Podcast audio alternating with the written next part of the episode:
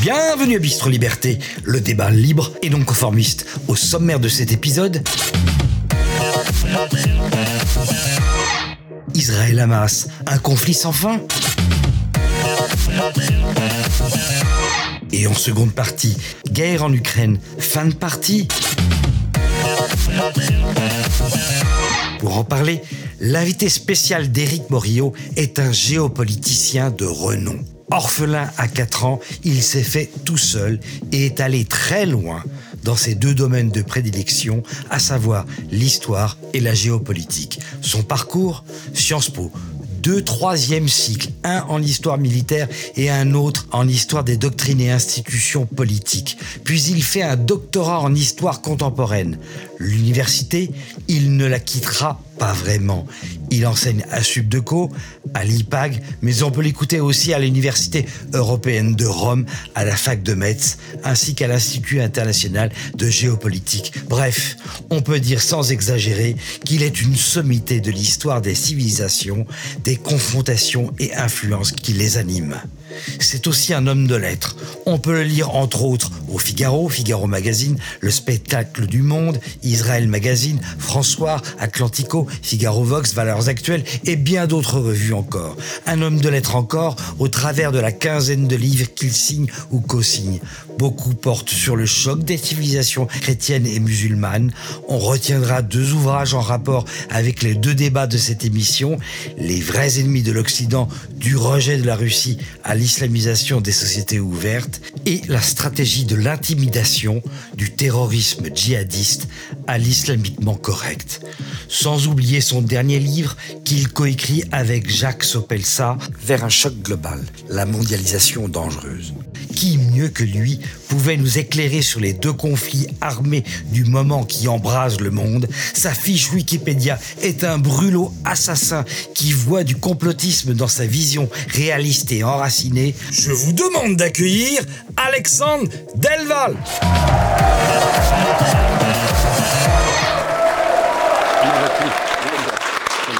Bonjour Alexandre.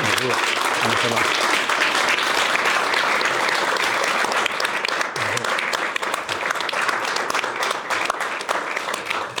Bonsoir Alexandre Delval. Bonsoir. C'est un plaisir de vous recevoir euh, dans Bistro Liberté, on va dire nouvelle version. En tout cas, on est vraiment ravis euh, de vous recevoir. Alors, vous connaissez un petit peu donc cette émission, mais néanmoins, je vais rappeler euh, le concept. En tout cas, une tradition, c'est qu'on est entouré de sociétaires qui vont nous faire part de leurs opinions et puis peut-être aussi vous interroger. Alors, on est ravis de le retrouver. À votre droite, c'est l'ancien président de Sud Radio qui m'est cher. Je parle de lui, bien sûr. Il est journaliste indépendant. C'est Didier Maistre. Bonsoir. Bonsoir, mon cher Didier. Bonne année, parce que je crois qu'on n'a pas eu l'occasion de se le dire plus tôt. Bonne année, Monsieur Morillo. Euh, cette année 2024 vous, vous va très bien. Hein, vous avez vu rasé. Euh, Magnifique, je dirais. Je suis ébloui déjà. bon, et à ta droite, mon cher Didier, on est ravi de l'accueillir. C'est une première en tout cas pour ce qui me concerne. Il s'appelle Philippe Devol. Il est avocat, spécialiste en victimes du terrorisme, diplômé de l'IHEDN et éminent spécialiste de géopolitique. Merci beaucoup d'être avec nous ce soir. Merci, cher Eric. Et meilleurs vœux aux téléspectateurs et à l'émission. Et puis à ma gauche, alors euh, tout d'abord, je ne le présente plus, ou plutôt un peu quand même à chaque fois. Donc tu vois, ce soir, je vais être très sage. Ah. Il est à la tête de la chaîne YouTube. Je suis pas content. C'est ça. Il s'appelle Greg Tabibian.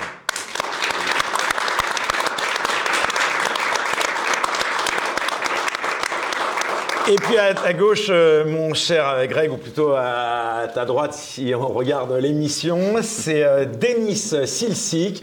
Il est un haut fonctionnaire, ancien cadre de reconquête. Et Denis, je crois que vous venez de signer donc un ouvrage qui euh, fait beaucoup parler, qui s'appelle Inclure aux éditions euh, Magnus, et alors qui est une sorte de fiction. Euh, on est sous le régime wokiste, c'est ça? Exactement, j'imagine la France des années 2060 qui est dirigée par Okaya Diallo. Vision d'horreur, quoi. Vision d'horreur, alors utopie pour certains, dystopie pour d'autres, dont moi, qui imagine donc cette France atroce où le ressenti a pris le pas sur la rationalité.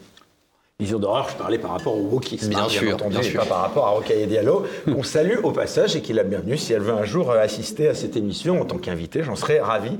Je doute un petit peu, mais bon. Alors, mon cher Alexandre Delval, donc euh, au passage d'ailleurs, je précise, nous sommes, et c'est un événement, Bistro Liberté euh, fait une entrée fracassante en podcast. C'est-à-dire qu'à partir d'aujourd'hui, nous sommes disponibles sur toutes les plateformes, en tout cas euh, sur Spotify, euh, sur Apple Podcast, et on est déjà euh, classé très très bien. Donc euh, merci à vous tous qui nous regardez ou qui nous écoutez. Alors, cher Alexandre Delval, je vous propose d'abord un court entretien en tête à tête, c'est la règle. Donc les, les sociétaires vont pour l'instant rester muets, c'est la tradition de cette émission avant d'aborder les deux sujets qui vont nous occuper ce soir. On sait que vous êtes un grand spécialiste de la géopolitique mondiale. Alors avant de parler de ces deux conflits majeurs au Proche-Orient et en Europe orientale, j'aimerais prendre un peu de recul avec vous. Je lisais ce week-end un article de l'historien Pierre Grosser qui explique que le monde connaît une sorte de régression historique qui le conduit vers la guerre avec une augmentation du nombre de conflits depuis trois ans. Est-ce que c'est aussi votre avis? Oui, c'est un petit peu le constat que nous faisons avec mon coéquipier, l'ancien président de la Sorbonne, Jacques Sopelsa, dans mon dernier livre, le Vers un choc global, qui est le tome 2 de celui qu'on a montré tout à l'heure, La mondialisation dangereuse. Il y a à peu près une 140 conflits euh, ouverts qui, euh, jusqu'à il y a deux ans, étaient essentiellement intra-étatiques. Et ce qui est nouveau, c'est qu'on a des conflits de plus en plus, il n'y en a pas énormément, qui deviennent maintenant interétatiques, ce qui était euh, quelque chose que l'on croyait devenu impossible à cause du pouvoir égalisateur de l'atome, à cause du fait qu'il y a l'interdépendance entre les sociétés. Et on voit bien avec le conflit Ukraine-Russie que nous avions d'ailleurs prédit sans, aucun mérite, hein, c'était évident, euh, des gens appelés du Donbass ou du côté ukrainien en disant qu'une guerre était imminente déjà un an avant, quand j'ai écrit le premier tome, donc on le savait. Mais euh, Israël-Gaza, c'est pas vraiment une guerre interétatique, mais ça s'y rapproche, si tant est que la Palestine soit euh, une nation et en devenir un État. On a l'Arménie qui probablement pourra être agressée euh, c'est ce qu'a dit Aliyev, le, président dictateur, lui-même fils, euh, c'est les, présidents héréditaires. Euh, il a même dit que ce serait le moment ou jamais de, continuer le travail après avoir purifié ethniquement le, Haut-Karabakh, de s'attaquer maintenant à l'Arménie, la, qui, qui, ne veut pas laisser un passage, le couloir de Zangezur, qui permettrait de joindre l'Azerbaïdjan la, pour nos éditeurs. L'Azerbaïdjan est turcophone et euh, il y a une sorte d'empêcheur de tourner en rond. L'Arménie, en fait, empêche la jonction entre les frères turcs de Turquie et euh, d'Azerbaïdjan. Donc ce conflit risque d'être un nouveau conflit interétatique. J'en parle également dans mon livre. Donc je, suis assez d'accord avec ce constat, même si, même si on a connu bien pire il y a euh, quelques décennies, mais bien pire. On est quand même loin de ce qu'on a connu pendant la guerre de 1870, celle de 1914 et celle de 1939-45. Mais quand même, il faut raison garder. cette multiplication des conflits dans le monde, Alexandre Delval Moi, je pense que les conflits euh, ne sont, sont, jamais éteints, mais là où Samuel Huntington avait raison, alors vous savez, Huntington a écrit Le choc des civilisations, après il a écrit ensuite Qui nous sommes? Mais on a beaucoup parlé du choc des civilisations. C'est un des livres les plus vendus au monde après la Bible. Ce qui est intéressant, c'est qu'il est totalement conspué en Occident, mais il est acheté dans tous les pays du monde multipolaire, y compris le Sud, qu'on avait accusé Huntington de vouloir mépriser. Huntington annonçait un monde multipolaire et il annonçait le retour de conflits qui n'étaient pas éteints, mais qui avaient été congelés par la lutte Est-Ouest, monde capitaliste contre société socialiste planifiée. Mais il montrait que ces conflits n'étaient pas éteints, ils avaient été congelés ou ils avaient été étouffés par cette, cet immense conflit économico-idéologique. Et, et, sa grande thèse, qui a été conspuée, qui est toujours... Il y a même eu à l'ONU une organisation a été créée à l'ONU dans les années 2000 par Zapatero, etc., pour lutter contre l'idée du livre d'Huntington, ça s'appelle Le dialogue des civilisations qui vous donne plein de tartes à la crème, l'Andalousie, le, le, la convivialité des trois religions à Grenade. Vous savez, c'est plein de lieux communs. Parce qu'en fait, euh, c'était pas évident d'accepter cette thèse de Clinton, le retour des conflits, alors qu'on avait dit quand soi-disant l'Occident avait gagné la guerre contre euh, le soviétisme, ce qui est faux, on n'a pas gagné la guerre contre le soviétisme, le soviétisme s'est écroulé lui-même. Mais on a fait croire avec Fukuyama, donc un auteur euh, presque au même niveau que Clinton, qu'il n'y aurait plus de conflits. La mondialisation allait tous nous égaliser, euh, nous rendre interdépendants, ce qui n'est pas entièrement faux, mais l'interdépendance allait empêcher, euh, en gros, les identités d'être conflictuelles. Or, c'est le contraire. Huntington disait, les antennes paraboliques, ça permet à un islamiste qui, fuit qui quitte par exemple l'Égypte, dans les années 90. Ben, dans les années 2000, la mondialisation, les technologies, les antennes paraboliques, plus tard l'Internet, va permettre à un islamiste de rester islamiste et de faire des petits. Alors que jadis, quand il y avait moins de communication, quelqu'un qui fuyait sa civilisation, il était obligé de s'intégrer, ben, un peu nos parents, nous qui sommes tous les deux d'origine sicilienne, euh, on le voit, les, les immigrés d'avant 1980 étaient beaucoup plus intégrés parce que c'était les Européens, mais aussi parce qu'il n'y avait pas cette mondialisation. Donc Huntington dit, contrairement à ce qu'on croit, la mondialisation des échanges de communication n'empêche pas du tout euh, l'identitarisme. Au contraire, euh, euh, on, a plus de facilité à communiquer entre, entre semblables au-delà même des frontières et des barrières, parce qu'il y a cette mondialisation. Est-ce qu'on peut dire en tout cas que la multiplication de ces conflits, ça signe l'échec d'un monde pacifié par les idées démocratiques et de liberté? Non, moi je pense que cette mondialisation aujourd'hui, euh, elle est conflictuelle euh, par essence parce qu'elle a été commencée par euh, les États-Unis et qui ont voulu délocaliser, comme tous les Occidentaux, en Chine, en pensant que les Chinois c'était les ploucs comme les Indiens, maintenant le Bangladesh. En gros, on délocalise chez des gens qui ne savent que imiter, ils sont très pauvres, ils sont prêts à travailler pour rien. Vous savez, c'est chaque produit à 1 euro dans, dans, dans certaines euh, chaînes de supermarchés. Et, et on s'est dit, ils allaient constamment rester des producteurs assembleurs. Euh, sauf que le producteur assembleur, c'est quand même les Indes qui ont inventé les maths. Vous savez, c'est pas le zéro euh, des, des Arabes. Hein. Le, le, zéro, ça vient d'Inde. Ah non, non, c'est ni les Égyptiens ni les Arabes. Le zéro, c'est indien, traduit dans l'université de Gandhi-Sapur en Iran. Et les Iraniens vont traduire le zéro des Indiens ensuite aux Arabes, euh, avec des chrétiens d'Orient d'ailleurs. Euh, donc voilà, les Indiens, ils ont inventé euh, le zéro. C'est pas, on, a, sous-estimé certaines civilisations parce qu'il y avait beaucoup de pauvres. On pense que s'il y a un milliard de pauvres quelque part, ce sont tous des imitateurs débiles et, ignorants. Or, ils avaient quand même 200 millions de gens très instruits et ils avaient 3000 ans d'histoire. Hein, la médecine indienne, c'est comme la médecine chinoise. Les, Chinois ont inventé beaucoup de choses, pas uniquement la poudre. Donc ces deux civilisations, on les a sous-estimées. Comme ils étaient pauvres, c'était juste des assembleurs parce qu'ils n'avaient rien à bouffer. Ils allaient euh, assembler pour nous pour rien. Or, maintenant, ils nous doublent en ordinateur quantique. J'ai un chapitre là-dessus dans mon livre. Les ordinateurs quantiques, euh, les mathématiques, on est totalement déclassé. Alors, pas, pas totalement, mais l'Occident et notamment l'Europe est en grande partie déclassé par ces gens qui se sont autonomisés. Et je réponds à votre question. Et la Chine a pris le contrôle de cette mondialisation que l'on croyait anglo-saxonne, alors que la mondialisation, c'est comme l'immigration, c'est comme l'électricité, c'est neutre. C'est un phénomène neutre. Ça peut être occidentalisé, mais ça peut être aussi récupéré par d'autres. Hein. Les Mongols ont fait la mondialisation, les Vénitiens, il y, a eu des, il y a eu plusieurs mondialisations que les spécialistes ont étudiées depuis, depuis même avant le Moyen Âge. Il y a toujours eu des phases de mondialisation avant même le progrès enfin, c'est technologique. l'échec de toute pensée universelle, si je puis dire. Ça montre que la grande, la grande folie des Occidentaux, c'est d'avoir conclu que la mondialisation, que les Américains appellent globalisation, en Italie c'est pareil, allait forcément déboucher sur un mondialisme. L'idée selon laquelle, comme on est interdépendant et on communique entre tous, c'était forcément une marche vers la gouvernance mondiale.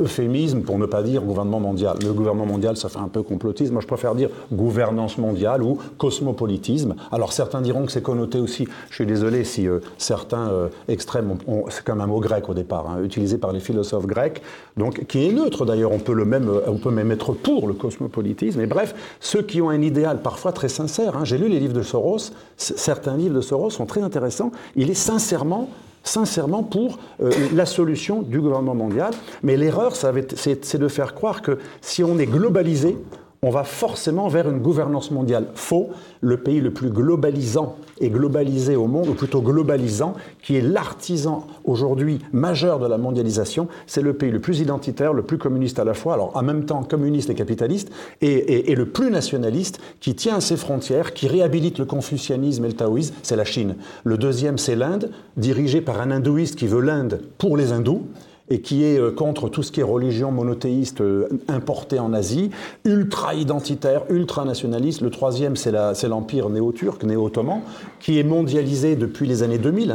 Erdogan a apporté la libéralisation de, l'économie. Nous sommes allés avec mon ami Philippe Deveul au début de, de l'erdoganisme en Turquie. C'est l'époque où la, la Turquie est redevenue islamiste et nationaliste au sens néo-ottoman, au moment où elle libéralisait son économie les banques étaient assainies et elle entrait vers un capitalisme conforme au capitalisme standardisé de l'OCDE. Ça montre bien qu'on peut, et on pourrait prendre l'exemple de l'Indonésie, de la Malaisie, tous ces pays qui se sont réidentitarisés, qui sont devenus à la fois nationalistes ou civilisationnistes ou très religieux.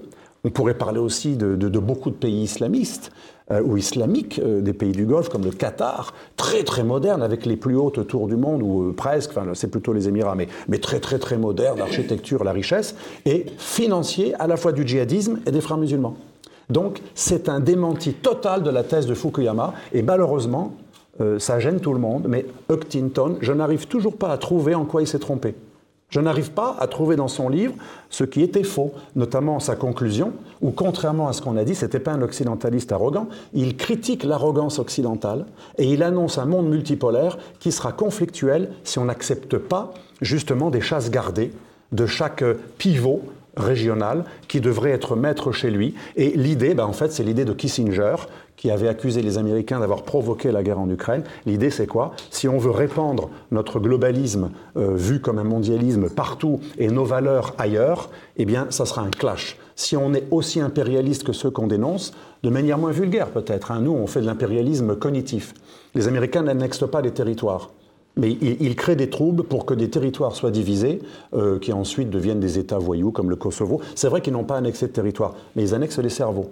Il y, a, il y a un empire cognitif qui progresse vers l'Est, qui entre en choc avec un empire à l'ancienne. hein. L'Ukraine, c'est quoi? C'est l'empire cognitif anglo-saxon fondé sur justement. contre l'empire russe. Alexandre Delval. Et tout ça avait été prévu, excusez-moi, par Huntington et par Kissinger et par euh, George Kennan, le concepteur du containment. Qui a intérêt au chaos du monde que nous connaissons aujourd'hui, selon vous? Je pense que personne n'a vraiment intérêt au chaos. Le chaos aujourd'hui euh, euh, règne parce qu'il y a des puissances multipolaristes ou néo-impériales ou révisionnistes, il faut, être, faut dire les choses telles qu'elles sont, il y a des puissances révisionnistes. Alors en relation internationale, pour nos auditeurs, révisionniste, ça ne veut pas dire ni à la Shoah. En relation internationale, c'est ceux qui veulent remettre en, en cause le statu quo de l'ordre international, des frontières établies, etc. Donc il y a ces puissances, et de l'autre, des puissances qui masquent en fait des appétits de conquête derrière des belles idées qui sont considérées hypocrites, qui ont fait des guerres au nom de belles idées pour masquer en fait des agendas pétroliers. Et donc il y a un Occident qui est totalement discrédité dans ses belles valeurs, parce que moi je ne suis pas contre ces valeurs euh, de l'Occident libéral, démocratique, droit de l'homiste, mais en fait ces valeurs ont été utilisées avec des mensonges pour faire des guerres qui ont fait des, au moins un million de morts en Irak, par exemple, qui ont totalement déstabilisé l'Afrique. Donc euh, ceux, ceux qui sont multipolaristes et qui voulaient changer le statu quo avec un nouveau partage du monde, par exemple l'Inde, c'est quand même assez légitime que l'Inde un jour rentre dans le Conseil de sécurité des Nations Unies permanent, puisque c'est quand même l'organe qui décide in fine de l'emploi éventuel de la force et qui peut mettre un veto sur l'emploi de la force. Euh, pourquoi ce serait les mêmes depuis 1945 Le Brésil aussi. L'Allemagne, finalement, l'Allemagne, elle dit, nous, on a un PIB supérieur à la France, pourquoi on n'est pas dans le Conseil Donc il y a pas mal de- de- d'outsiders ou de multipolaristes qui veulent rentrer dans ce système, mais ce système ne veut pas se réformer. Et c'est ce que non, annonce euh, Wilfredo Pareto, à la fois économiste et sociologue, dans la circulation des élites. Pareto dit, s'il y a une circulation permise des élites, il peut y avoir une entente, des nouveaux rapports de force négociés. Quand celui qui est en place ne veut pas changer les règles ou ceux qui sont en place ne veulent pas partager le gâteau avec les nouveaux venus, qui pourtant sont devenus plus riches que certains qui sont membres du, du gâteau en place, eh bien, il y a un choc. Et ce chaos, aujourd'hui, c'est l'expression de ce choc, et ce sera de pire en pire tant qu'on n'aura pas réformé le FMI, les Nations Unies euh, et toutes les agences des Nations Unies, et, et tout ce qui a été mis en place à la fois depuis la Seconde Guerre mondiale, mais surtout depuis les années 50 avec euh, l'OTAN, qui n'est plus du tout ce qu'il était. L'OTAN aujourd'hui est une sorte euh, de bras armé du gouvernement mondial, qui, qui a maintenant des compétences planétaires, alors qu'elle avait des compétences au, au départ limitées. C'est ce qu'on appelle l'OTAN global. Alors justement, vous parliez de l'OTAN. Euh, J'aimerais qu'on parle quelques instants des États-Unis, cher Alexandre Delval, euh, des États-Unis qui vont être au cœur de l'actualité de l'année euh, 2024. Donc, quel regard vous portez sur la campagne présidentielle qui a commencé aux États-Unis? Alors, c'est assez pitoyable si on a une haute idée de l'état de la politique, de- de- de- des élections, mais c'est comme ça, l'Amérique, il a beaucoup de, de, de. Mais ça a toujours été comme ça, d'ailleurs. Dans les élections américaines, c'est comme dans les publicités, on a le droit d'être extrêmement insultant envers l'autre. C'est c'est pas tout à fait nouveau. Donc, pour nous, c'est assez choquant. Mais non, mais ce qui est surtout in- inquiétant, c'est cette Amérique totalement divisée entre deux camps qui peuvent en venir aux armes. Il faut savoir que euh, aujourd'hui, c'est un peu comme au Brésil, on a, et même en Argentine, on a un camp qui a 90% des médias et qui, euh, à part X, euh, qui bloque euh, avec des phénomènes de censure et de haut comité, et qui bloque la liberté d'expression dans les, dans, les, dans les médias dits alternatifs, réseaux sociaux. Et on a de l'autre côté des gens qui doivent être compétiteurs dans des élections avec l'équivalent de même pas 10%. Je suis encore gentil. hein. Trump, il y a une télé qui est pour lui.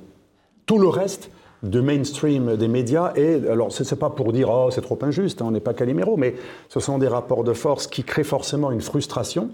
Et euh, avec cette, euh, c'est même pas la gauche, ce- Une ce- déconnexion totale. une mais surtout, ces démocrates, c'est pas vraiment la gauche. Enfin, c'est, le- le politiquement correct qui, qui, avec des belles idées, masque un interventionnisme qui lui-même est lié aux entreprises d'armement. Ça, c'est comme ça, c'est intéressant. Vous savez que le bras droit, pardon, euh, la vice-présidente américaine, son mari était quand même avant qu'elle prenne ses fonctions. Son mari était l'avocat officiel de la plus grande boîte de vente d'armes américaine, Lockheed Martin.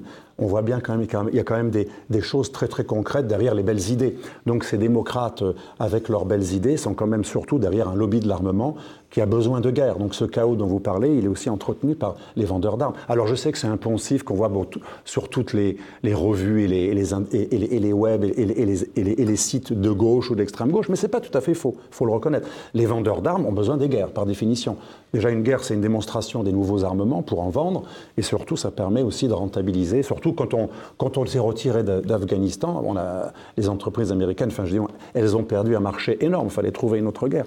Donc on voit bien que ceux qui ont des belles idées ne sont pas toujours ceux qui sont les plus gentils. Et inversement, et le type qui a l'air méchant, con, vulgaire, un peu narcissique, euh, enfant gâté, euh, euh, cow-boy euh, et arrogant, euh, Trump, bah, finalement, c'est l'homme qui était contre toutes les guerres. Finalement, Et il n'y a pas eu de guerre pendant, Il n'y a pas eu de guerre euh, pendant. qu'il le, plus méchant, le plus diabolisé, vu comme un danger euh, fasciste dans- pratiquement dans toute la presse occidentale, il est contre les guerres et pas des fusions de sang.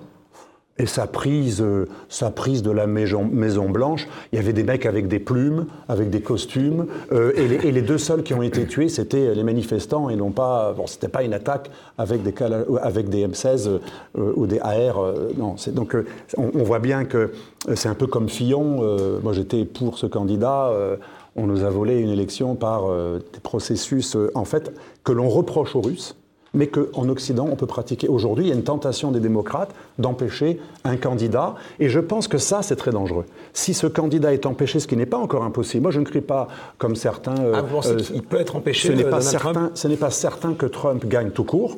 Nikki Haley peut être très dangereuse, elle est très intelligente, elle est préparée. Voilà, dans les sondages, ça a l'air d'être plié quand même. euh, je, je ne suis pas sûr que ce soit plié parce que les Américains sont comme une société, comme le, comme le disent les experts vous savez, des civilisations, c'est une société contractualiste d'origine germanique.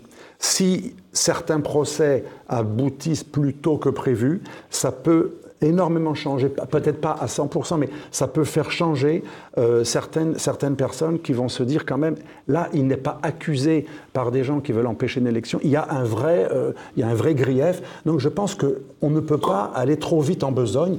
Ça semble être le cas que ce soit lui qui gagnera, mais euh, c'est comme euh, les fables de La Fontaine. Il faut attendre qui arrive à la fin, euh, même s'il y en a un qui a l'air plus lent que l'autre. Alexandre Delval, pour finir cette introduction, j'aimerais aborder avec vous, justement, on l'a un petit peu abordé, mais euh, j'aimerais qu'on parle avec vous de cette vague patriote et souverainiste qui a traversé le monde en 2023 et qui pourrait se prolonger donc cette année.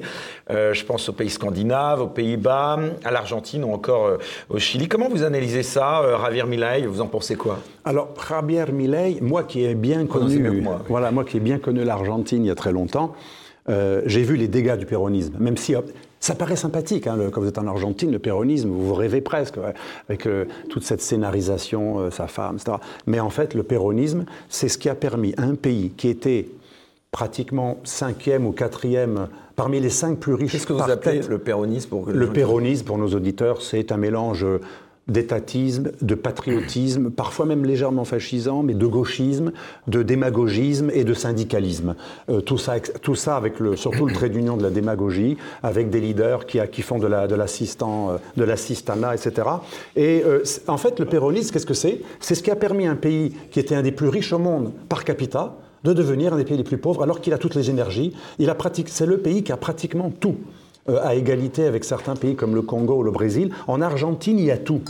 ils sont capables d'être le pays le plus riche au monde. Et ils sont devenus un des pays les plus pauvres. Vous me direz, il y a mieux. Maduro, Maduro et Chavez ont réussi à faire encore mieux avec le Venezuela, qui est devenu un pays euh, euh, plus pauvre que pas mal de pays africains.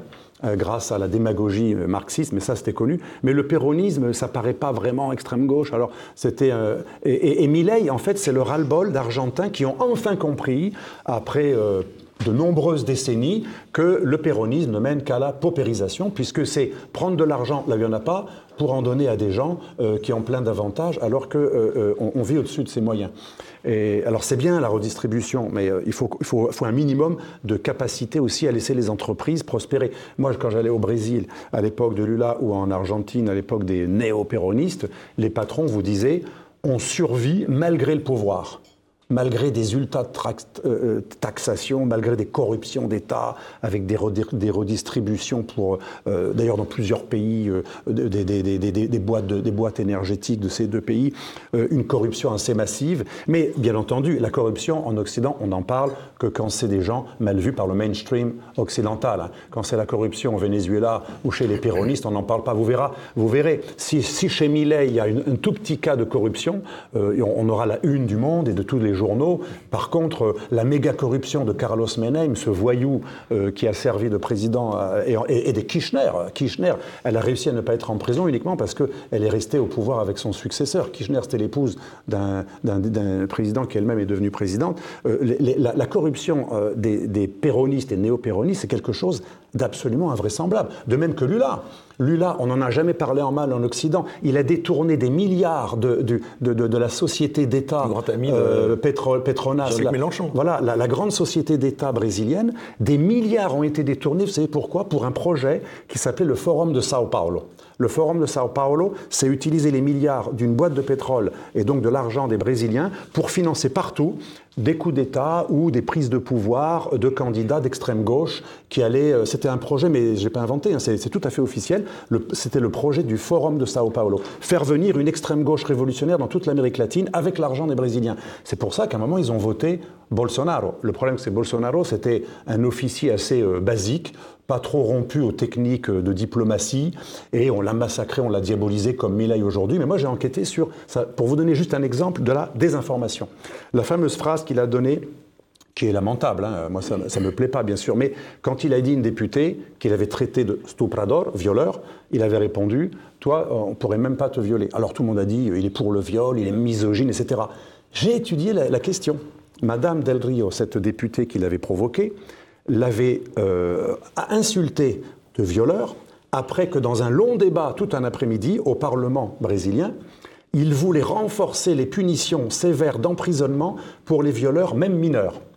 Et elle, de la gauche euh, laxiste, ne voulait pas que même un violeur, dès lors qu'il est mineur, même s'il a violé de la manière la plus atroce, on ne voulait pas mettre en prison un mineur violeur. Donc vous voyez, euh, la désinformation. La presse, elle a montré une phrase malheureuse, euh, digne de Trump, hein, très provocateur. Mais Euh, toi, fallait tu- pourrais même quoi, pas. que Mais quand on, constitue- quand on, con- on contextualise, eh bien, il avait fait une bataille depuis des mois pour, pour punir les violeurs, parce qu'il y a beaucoup de viols au Brésil commis parfois par des mineurs, et du coup, comme ils avaient euh, 18 ans moins, c'est comme Noémena, hein, 18 ans moins quelques mois, eh bien, euh, il était exempté. Donc, vous voyez, la désinformation, elle est massive. Ah, par contre, est-ce que vous voyez une diabolisation euh, du post-castrisme à Cuba? Vous voyez, vous, des, émissions en Occident où, on, parle des horreurs à Cuba, où on a encore des matériels dans tous les domaines des années 50. hein? ils ont des pièces détachées pour tout. Ils, vivent avec des produits des années 50. Ils n'ont rien. C'est une immense prison euh, doublée d'une paupérisation terrible. Un Cubain me disait récemment, on n'a que le sexe et la danse. C'est nos bon, c'est pas mal, vous me direz. Pas mal, pour- je vais dire, ouais. si on arrive à nourrir. Mais euh, je pense pas que ça suffise à nourrir l'âme humaine, tout de même. Mais, et un peu la lecture, ils ont une bonne éducation. Mais il manque de tout. Il manque de tout. et ça, et- mais Cuba n'est jamais critiqué dans pratiquement aucun pays occidentaux. C'est assez étonnant parce que les pays occidentaux sont capitalistes et libéraux. Ils devraient surtout critiquer les, dictatures ou les régimes démagogiques qui empêchent la liberté de l'entreprise. Non, ils ne le critiquent jamais. Alors Lula, les castristes, le Venezuela, voyez-vous des émissions tous les jours sur la désinformation au Venezuela? Je ne vois rien. Quand il y a une émission sur la désinformation dans les chaînes publiques en France, ce qui est très étonnant, c'est toujours le même exemple, Cambridge Analytica et Trump, ou la Chine et la Russie. Vous ne voyez jamais un ex... C'est vrai que les démocrates américains, euh, les, les, les, partis des travaillistes brésiliens, les, démagogues ultra corrompus du couple Kirchner euh, ou, d'autres en Argentine, ceux-là n'ont jamais eu le moindre euh, phénomène de manipulation et de désinformation. Vous voyez qu'on est c'est ça la réalité pour mieux comprendre les élections américaines. On a une vision totalement tronquée et, les rapports de force en fait sont en faveur de candidats qui en fait effectivement ne sont pas tout à fait d'accord avec la démocratie, puisque la démocratie, j'arrive de Rome et j'arrête, je suis un peu trop long. À Rome, j'ai parlé avec quelqu'un de la RAI hier, dans un grand congrès, et il me rappelait, nous on est RAI 1, c'est à droite. RAI 2, c'est le centre, RAI 3, c'est les communistes. Ça me paraît beaucoup plus juste. On a tout le temps critiqué l'Italie. Il n'y a pas de liberté de la presse en Italie parce qu'il y a Berlusconi. C'est tout pareil, c'est 2, 3, 5, mais c'est que la gauche. En, Italie, les trois grandes chaînes publiques, les trois grandes chaînes publiques. Merci, merci. Tu as. Non mais non, non, c'est très vrai. En Italie, les trois grandes chaînes publiques, elles sont gérées de manière administrative et politique, avec une répartition des partis politiques par chaîne publique. C'est déjà un peu plus proche de ce que devrait être une démocratie où les médias ne sont pas pluralistes. Peut-elle être une démocratie? C'est un vrai problème que soulève souvent mon ami Golnadel, mais c'est très vrai. Les chaînes de services publics peuvent être à gauche, en partie, mais elles devraient être aussi représentées Et tous encore, les autres on ne parle pas des radios. Euh, dernière question, j'ai vu un chiffre incroyable. En 2024, la population vivant dans des pays où auront lieu des élections s'élève à 4,1 milliards de personnes, mm. soit la moitié des habitants de la planète. Est-ce qu'il faut s'attendre à des bouleversements d'après vous? Alors c'est vrai que l'année 2024, c'est 79 élections. On n'a pas vu ça depuis 1800. Bon, j'ai été étonné de voir ce chiffre parce que je ne sais pas s'il y avait beaucoup, beaucoup d'élections en 1800, mais bon, admettons, il paraît qu'on n'a jamais vu ça. J'ai lu ça dans l'Express. Je ne sais pas où ils ont trouvé 1800, mais en tout cas, on n'a jamais vu 79 élections. Euh, mais euh, euh, ça ne veut rien dire en fait, parce qu'on a des pays ou des, ou, des élections comme pourtant un pays que j'aime beaucoup, l'Égypte, et, et je défends son président quand on est élu à plus de 90%, Bon, s'il n'y avait pas d'élection, ce serait à peu près pareil. Mais disons qu'on va euh, sauver. Euh, Vous voulez dire en Russie On va en parler. Mais... En Russie, ce sera une élection qui est déjà bien. Alors, ce sera un peu moins, peut-être, ce sera 70, 80. Euh, en Chine, c'est plus, c'est plus franc. Finalement, il n'y a pas d'élection. En Arabie Saoudite, en Arabie Saoudite, au Qatar et nos grands amis du Golfe, il n'y a aucune élection. Mais bizarrement, les Occidentaux ne sont jamais choqués par la non-démocratie dans les pays qui achètent nos candidats politiques ou qui nous vendent des énergies ou, ou qui investissent dans nos industries de défense ou dans l'immobilier sans aucune taxation. Là, c'est bizarre, mais là, on est, je, vois souvent des gens qui disent oui, il faut combattre la Russie parce qu'elle n'est pas démocratique. Alors l'Arabie Saoudite, alors même si je défends ce pays depuis que Ben Salman est en train d'essayer de, mettre à, genoux les, wahhabites les plus durs, il y, a, quand même des il y a bonne nouvelle aussi dans le monde aujourd'hui. Il y a des pays qui étaient euh, financiers du terrorisme il y a 20 ans, comme euh, l'Arabie saoudite, qui aujourd'hui euh, sont les pires ennemis des frères musulmans et du terrorisme. Mais c'est un immense, c'est une immense comédie.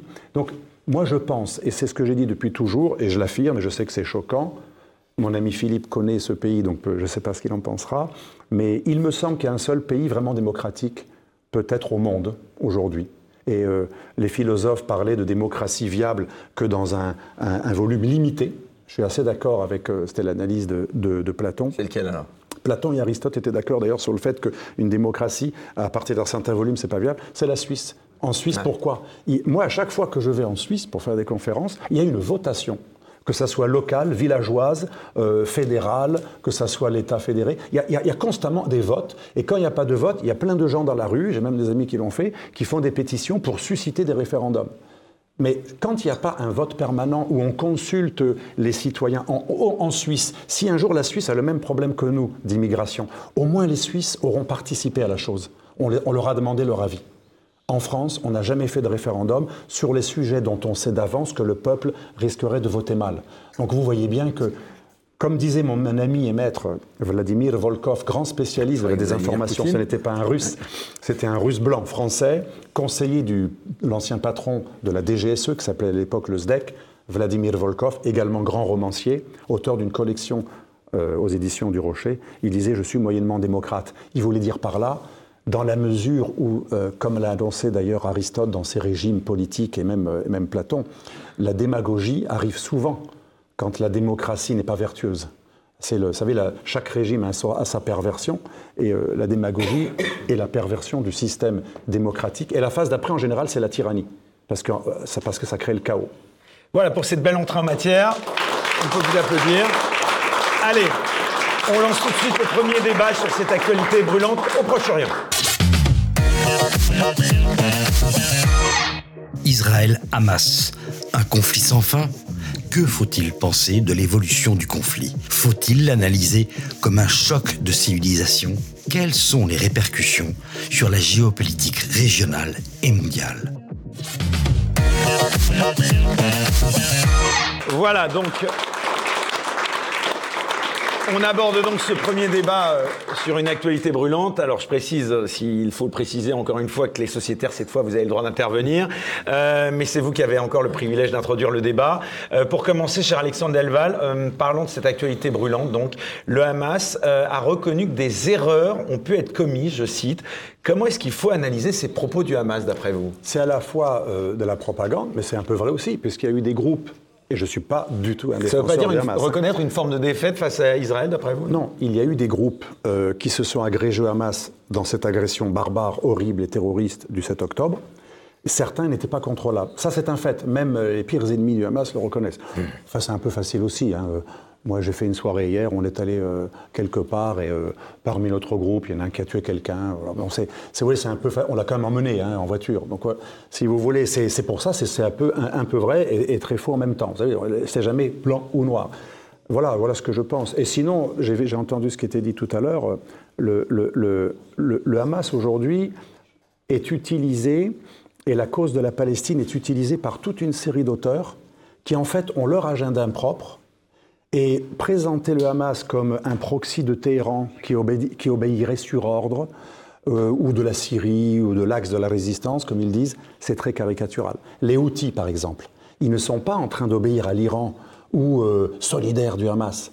Mais la cause palestinienne est très utile aux Houthis. Pour nos auditeurs, c'est ce groupe chiite zaïdiste qui a pris une partie de- de- du Yémen sunnite. Donc, quand vous êtes chiite pro-iranien et que vous avez des territoires arabes sunnites, comment vous faites pour séduire le cœur de sunnites Eh bien, vous dites que vous êtes pour la cause palestinienne, qui est une cause d'arabes sunnites. Voyez? Et le Hezbollah, qui est un proxy, mais pas que de l'Iran, comment peut-il séduire des arabes sunnites en disant qu'il se bat contre, et, même des nationalistes arabes, même chrétiens d'ailleurs, il se bat contre le Satan Israël? En fait, le- le- les houtistes, euh, le, le Hezbollah et, et même l'Algérie qui instrumentalise la cause euh, du Hamas en défendant à fond le Hamas, ou même le président de Tunisie qui a détruit les frères musulmans chez lui, mais qui défend le Hamas, qui pourtant, le Hamas, ce sont les frères musulmans. Il s'en fout du Hamas. Il n'est pas du tout frère musulman. Et à mon avis, il s'en fout même des, des- des Palestiniens. Mais chacun utilise la cause palestinienne comme une cause en dehors même de son effet. C'est une cause de mobilisation révolutionnaire pour l'extrême gauche chez nous, pour euh, euh, Et d'abord, sur un plan euh, pour, constat, euh, quel regard pour- vous portez sur l'évolution de ce conflit? Est-ce qu'on peut dire aujourd'hui euh, qu'Israël est en train de gagner cette guerre, comme certains le disent? Il est trop tôt pour le dire, de même qu'il est trop tôt pour, le- pour dire qu'elle a perdu. Ce qui est vrai, c'est que le Hamas a perdu des territoires, comme Daesh le disait en Syrie quand on a- la coalition a commencé à renverser, avec les Russes d'ailleurs et aussi les Kurdes. hein, euh, des des- des porte-paroles de Daesh disaient on a perdu des villages, mais ce qui compte, c'est qu'on gagne des cœurs.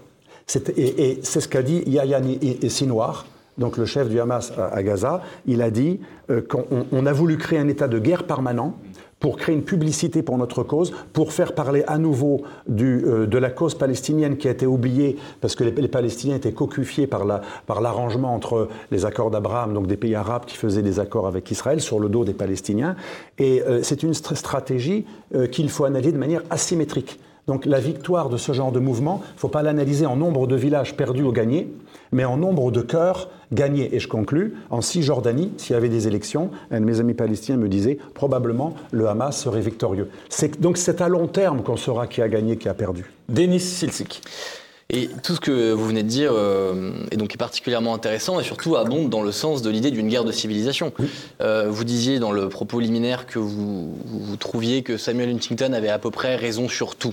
Et c'est amusant parce que, par pur hasard, hein, j'ai relu euh, Le choc des civilisations il y a une ou deux semaines. J'ai dû le terminer il y a deux semaines.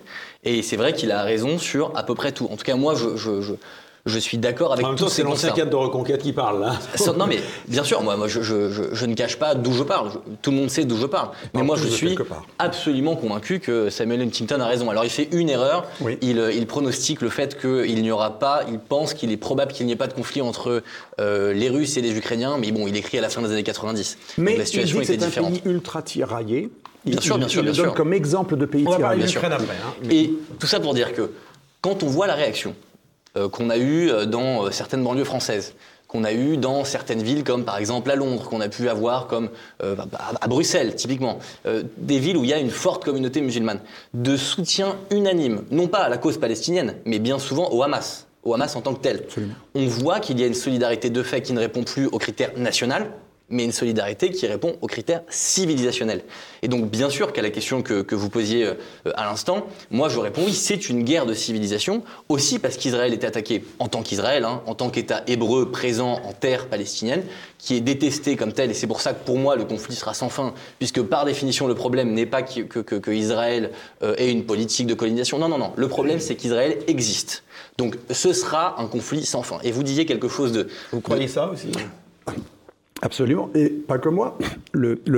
L'héritier de la couronne saoudienne l'a dit depuis des années. Israël existe, c'est un fait. Et il a même conseillé aux Palestiniens de choisir une capitale à 20 km de Jérusalem, en précisant que Jérusalem pardon, n'est pas la troisième ville sainte de l'islam. Haramain, en arabe, ça veut dire deux villes saintes. Euh, la Mecque et Médine, on l'appelle Haramain en arabe. C'est un chiffre pair. Ça, ça veut dire pair quand on y a le Ain. Et donc, il n'y a pas euh, trois villes saintes. C'est une ville importante, mais ce n'est pas une des deux ou des trois villes saintes de l'islam. Et c'est l'Arabie saoudite aujourd'hui qui le dit. Donc guerre sans fin, oui, pensez Donc pour moi, c'est une guerre sans fin et à plus forte raison parce que quand vous avez. C'est Netanyahou, dont je suis pas un, un grand fan par ailleurs, mais qui disait ça il y a quelques semaines. Il disait la seule condition pour avoir la paix, c'est de, entre autres, déradicaliser la population palestinienne. Et de, de ce point de vue-là, parce qu'encore une fois, je suis pas un grand fan de Netanyahou, mais de ce point de vue-là, il a pas tort. Il y a un sondage qui, certes, commence un peu à dater, qui date de 2015, du Pew Research Center, je crois, euh, qui est quand même méthodologiquement assez fiable, qui donnait des chiffres délirants où on voyait plus de 80% des Palestiniens, pas de Gaza, hein, aussi de Cisjordanie, qui se disaient favorables aux attentats suicides, qui considéraient que le meurtre de juifs était tolérable. Enfin, comment voulez-vous trouver la paix quand vous avez à côté de vous des gens qui sont fondamentalement d'accord avec les méthodes du Hamas? Hamas qui est devenu d'ailleurs très populaire. Il faut rappeler à nos éditeurs, c'est tout à fait juste que vous dites que euh, à Gaza, et je ne dis pas que c'est pas un jugement de valeur, je dis pas que c'est, enfin pour nous c'est mal bien sûr, mais sans faire du jugement de valeur, à Gaza, le Hamas depuis des années apprend à des enfants qui savent à peine parler que leur destin sera de mourir pour le djihad. Mais c'est pas mourir parce qu'il y a l'extrême droite israélienne qui colonise. Il faut rappeler ça. Le Hamas veut détruire Israël parce que ce sont des juifs qui ont pris le pouvoir sur des musulmans, alors que c'est l'inverse qui est prévu dans le Coran et dans la charia. Le juif et le chrétien sont tolérés, à la différence des païens qui doivent être tués, à condition que ce soit des hal al-dhimma. Vous savez, tout, tout l'islam prévoit que le juif et le chrétien ne sont tolérables que s'ils payent un tribut humilié. Sariroun, Surat 9, humilié. Et donc, quand l'ancien humilié, qui est tolérable s'il est humilié et raquetté par le tribut, devient le patron, c'est quelque chose d'insupportable, quand bien même il n'y aurait pas la colonisation. Alors ça ne justifie pas la colonisation, mais le vrai problème, il est là. Et le Hamas le dit, nous ne sommes pas une nation palestinienne. La Palestine est un morceau du califat. Le vrai agenda du Hamas, c'est utiliser la cause palestinienne pour euh, fanatiser le monde musulman en général, d'où leur euh, fixation sur le mot El-Aqsa ou El-Quds, comme les Iraniens. C'est religiosiser la cause palestinienne pour attirer euh, le monde musulman dans une guerre qui n'est pas la leur. Philippe Deveul. Alors, je rejoins tout à fait ce qui est dit, et je pense qu'on est rentré dans un conflit tout à fait asymétrique, qui était quand même prévu par le Hamas, parce qu'il savait très bien qu'en commettant ces attentats, c'était pas une grande victoire euh, militaire, euh, comme c'était Austerlitz avec Napoléon en 1805. C'était euh, plutôt une provocation de l'État d'Israël qui était en train d'amorcer un processus de paix avec tous les, États voisins, avec les, les accords d'Abraham. Mais ce qu'il faut voir aussi, c'est que dans le calcul du Hamas, dans le calcul du Hamas, c'est de, régionaliser, ré- régionaliser le conflit euh, pour que la Oumma musulmane euh, s'agrège à ce conflit. Parce qu'en en fin de compte, euh, ils savaient très bien qu'Israël allait réagir de manière militaire et allait tomber dans un, piège, parce que euh, c'est quand même terrible d'affronter toutes ces images de guerre, parce qu'on accuse Israël de crimes de guerre au même titre que le Hamas. Et moi, je, ne les mets pas sur le, même, ordre, parce que imaginons que la France envoie des missiles, et ça, on n'est pas très loin, on envoie des missiles sur une ville euh, russe. Quelle serait la, la riposte de la Russie? Imaginons un peu. Et là, le président Macron, il, il a donné son accord pour envoyer des missiles SCAP qui peuvent toucher Moscou. Alors là, on joue avec le feu. Donc oui, mais le Hamas est plus calculateur que, que le président Macron parce que comme je vois le nouveau Quai d'Orsay qui fait forte sensation dans le 7e arrondissement et un petit peu sur la rive gauche, euh, parce qu'on est en train de perdre de notre solidité, de notre réputation dans le monde entier. hein. La France euh, est en train de se réduire à son plus petit. presque plus rien. On n'est presque plus rien. Mais en revanche, les attaques du 7 octobre peuvent se dérouler en France. C'est-à-dire que cette régionalisation peut toucher même l'Europe, et on le voit bien dans les capitales où les gens on se apporterait le conflit en France oui, le- le- et, et c'est un des calculs du Hamas. C'est le cas. C'est le, et c'est un, et Vous c'est un calcul du le cas, vous, Hamas. Alexandre Delval Bah oui. Bien sûr. De toute façon, Didier Maisto. Cette expression importer le conflit euh, m'a toujours fait sourire, même sourire jaune, mais il est déjà le conflit. Euh, il suffit de vivre dans des banlieues un peu difficiles ou les quartiers dissensibles pour comprendre que le conflit est durablement sur notre sol avec des gens qui n'ont jamais connu ni Israël ni le moindre pays euh, maghrébin d'ailleurs, hein, ou, arabe ou euh, euh, africain. Donc je pense que oui, il y, a, il y a différentes strates dans ce conflit. Il y a une strate incontestablement civilisationnelle, ça c'est évident. Euh, Israël étant aussi euh, considéré comme le pont avancé d'un certain monde libéral, occidentalisé, euh, une démocratie, une façon de vivre un peu de façon dilatoire, euh, voilà, pas selon les canons de ce qu'on devrait faire. Bon, il y a ce premier euh, conflit-là, il y a un conflit ça a été dit euh, au sein même de l'islam, hein, de religiosiser, religiosiser, c'est pas facile à dire ce mot, euh, absolument la cause palestinienne pour justement agréger. Et il y a toujours cette guerre euh, sunnite-chiite dans le monde euh, musulman. Même s'ils sont capables, euh, on l'a vu quand même, de s'unir, en tout cas il y a des bribes qui commencent, puisqu'il y a eu des paix annoncées, ou en tout cas des trêves, il y, a- cet aspect-là. Il y a un aspect aussi géographique et militaire. hein. Il, faut, il faut géographique, ça c'est sûr. Militaire aussi, avec des différentes alliances qui sont en train de se redessiner dans le monde, avec les BRICS notamment. On va peut-être l'aborder dans la deuxième partie de l'émission. On voit qu'il y a un monde qui est devenu vraiment multipolaire. Avec, je suis assez d'accord avec l'analyse, complètement d'accord même, des puissances qui étaient euh, qui ont réussi à faire un peu une espèce de syncrétisme religieux, communiste, dans l'économie de marché, etc., mais qui sont avant tout des puissances nationalistes. Et aujourd'hui, le, le- le- et c'est pour ça que les BRICS ont un sacré avenir de- de- devant elles, tous ces pays, devant eux en tout cas, c'est que euh, ils sont capables de garder leur souveraineté, leur autonomie, mais de s'allier pour être plus forts. Je rappelle quand même que ça va être bientôt euh, trois quarts de la population mondiale, euh, ces pays-là. Euh, 75% de la population mondiale, déjà peut-être plus de la moitié du, du PIB, et euh, que ça ne va faire que prospérer. Et puis il y a une dernière strate, qui est sans doute, en tout cas telle qu'on peut l'expérim- l'expérimenter en France, euh, politique au sens de politique politicienne quand même. Ah, C'est ça, moi, que j'aimerais qu'on aborde. Euh, bah oui, parce que bon, euh, prochainement il- le traitement médiatique, par exemple, de ce conflit. non, mais traitement Toi, qui es l'ancien Alors, il y a un traitement Radio, d'abord, Et il y a- journaliste, en penses quoi? Bah, moi, j'ai trouvé, je vais, je vais être franc, pour une fois, j'ai trouvé que les médias faisaient leur boulot sur ce conflit. Ce qui n'a pas été le cas. de- Partagez tous ce point de vue ici ce qui, pas n'a, ce qui n'a pas été le cas de, de Non, l'Ukraine. mais pas Alors attends, je vais finir. Ce qui n'a pas été du tout le cas pour l'Ukraine. J'ai trouvé quand même que de qualifier, après on peut parler de Netanyahou, etc., de ce qu'on veut, On va en parler, hein. cette attaque d'attaque terroriste, de, de vraiment un drame absolu, comme n'a jamais connu Israël, mais comme l'a rarement connu, connu l'humanité, quoi. Je veux dire, une attaque, un- une attaque terroriste d'une telle importance.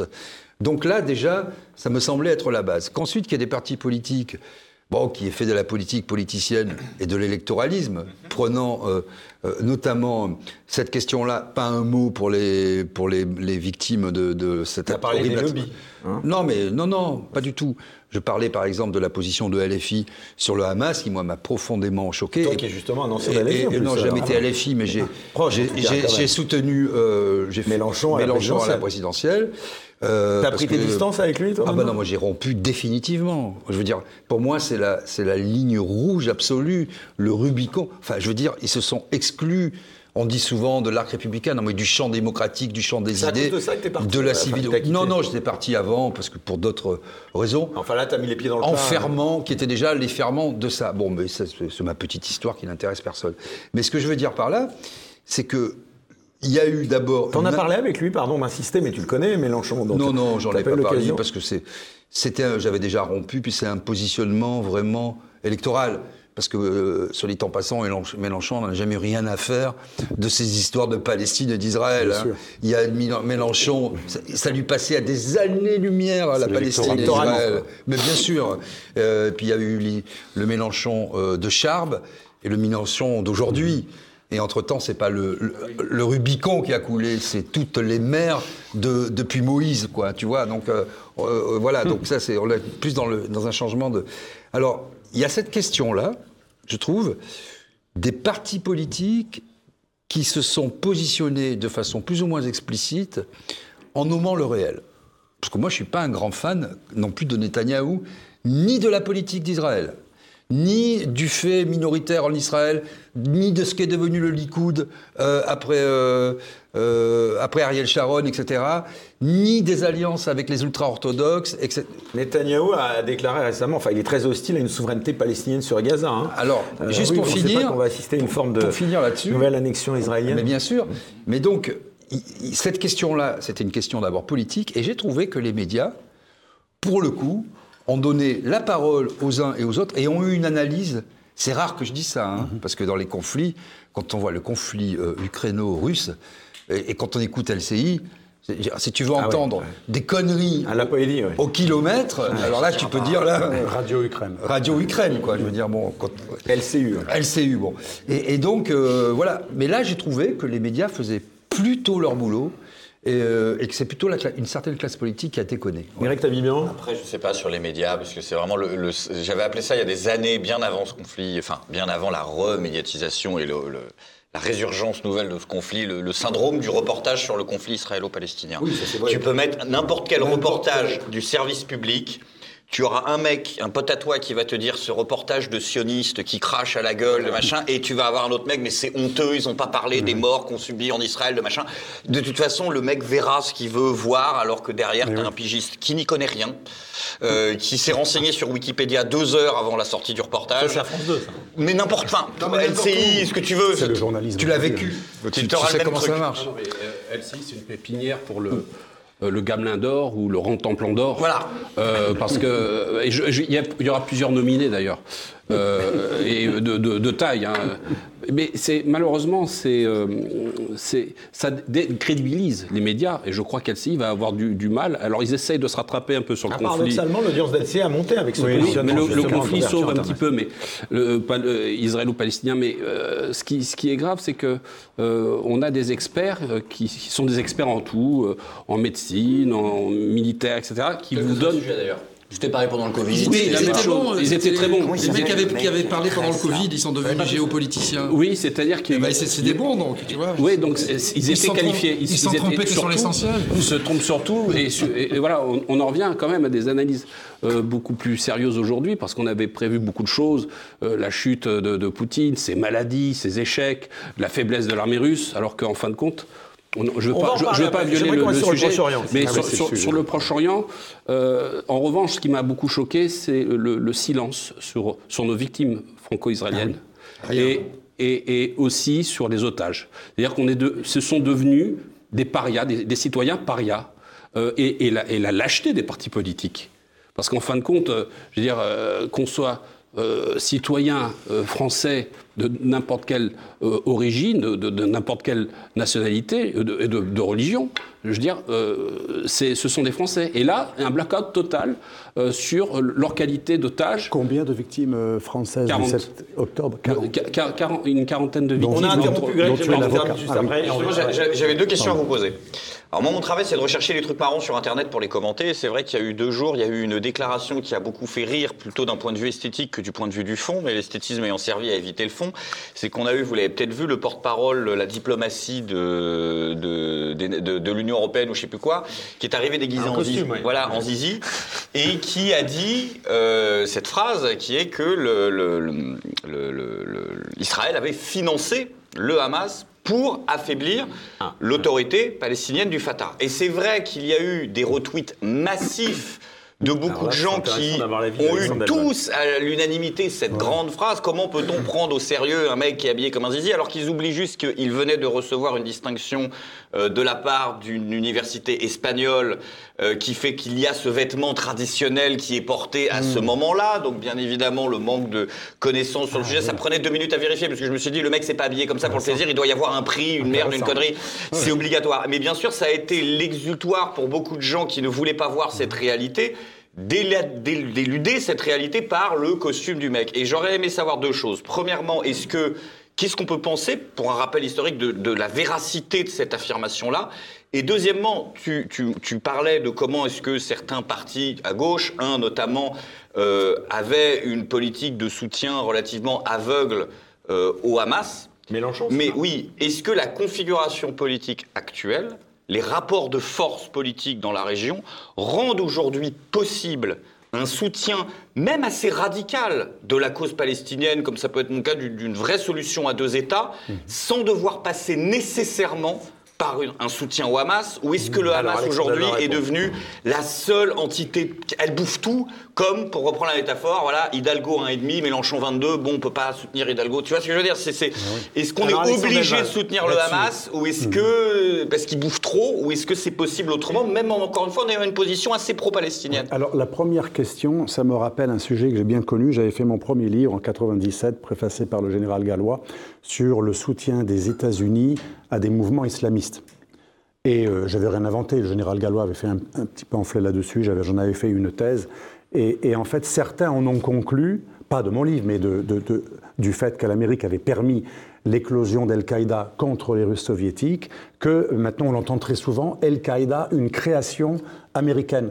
C'est faux matériellement parce que Al-Qaïda a été créé, j'ai rencontré moi-même une fois l'ancien chef des services de renseignement, euh, pas personnellement, mais euh, saoudien, El-Turki, dans un repas, et il a avoué lui-même qu'il avait mis en orbite Ben Laden en Afghanistan pour s'en débarrasser, puisqu'il était gênant, et en plus pour qu'il fasse un travail contre les Russes. Donc euh, c'est une création saoudienne avec une aide des services secrets militaires pakistanais.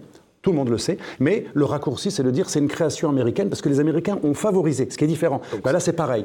C'est pas une création israélienne, le Hamas, mais il est vrai que quand Cheikh Yassine, homme religieux et politique et en même temps pro-terroriste, euh, très- qui avait une grande aura, a créé euh, le Hamas en 1987, le Shin Bet à l'époque, j'en parlais dans mon premier livre.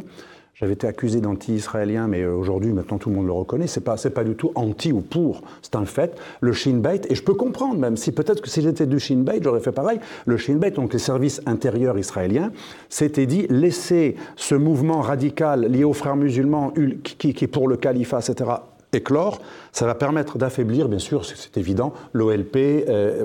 Et il se trouve que certains leaders, euh, dirigeants israéliens, à partir des années 94, avaient remis en question cette politique des années, fin des années 80, mais Netanyahou, dans une logique, là aussi, c'est pas un jugement, c'est un fait, dans une logique de, un peu machiavélique, Netanyahou a repris cette politique initiale que le Shin Bet avait fini par dénoncer dès les années 90, et il a fait financer non pas par Israël, mais par le Qatar, en se disant si je fais financer le Hamas et l'administration de Gaza via le Qatar, sachant que de toute façon ils le font par des valises diplomatiques, etc., il y avait eu des, des millions découverts dans une valise, euh, ça me permettra de mieux contrôler. Si je sais qui finance euh, le Et si c'est un État avec qui j'ai langue, euh, je contrôlerai mieux que si c'est que l'Iran ou que le Koweït ou que... Ou, ah, il faut savoir d'ailleurs que le Hamas est financé par nos boulangeries.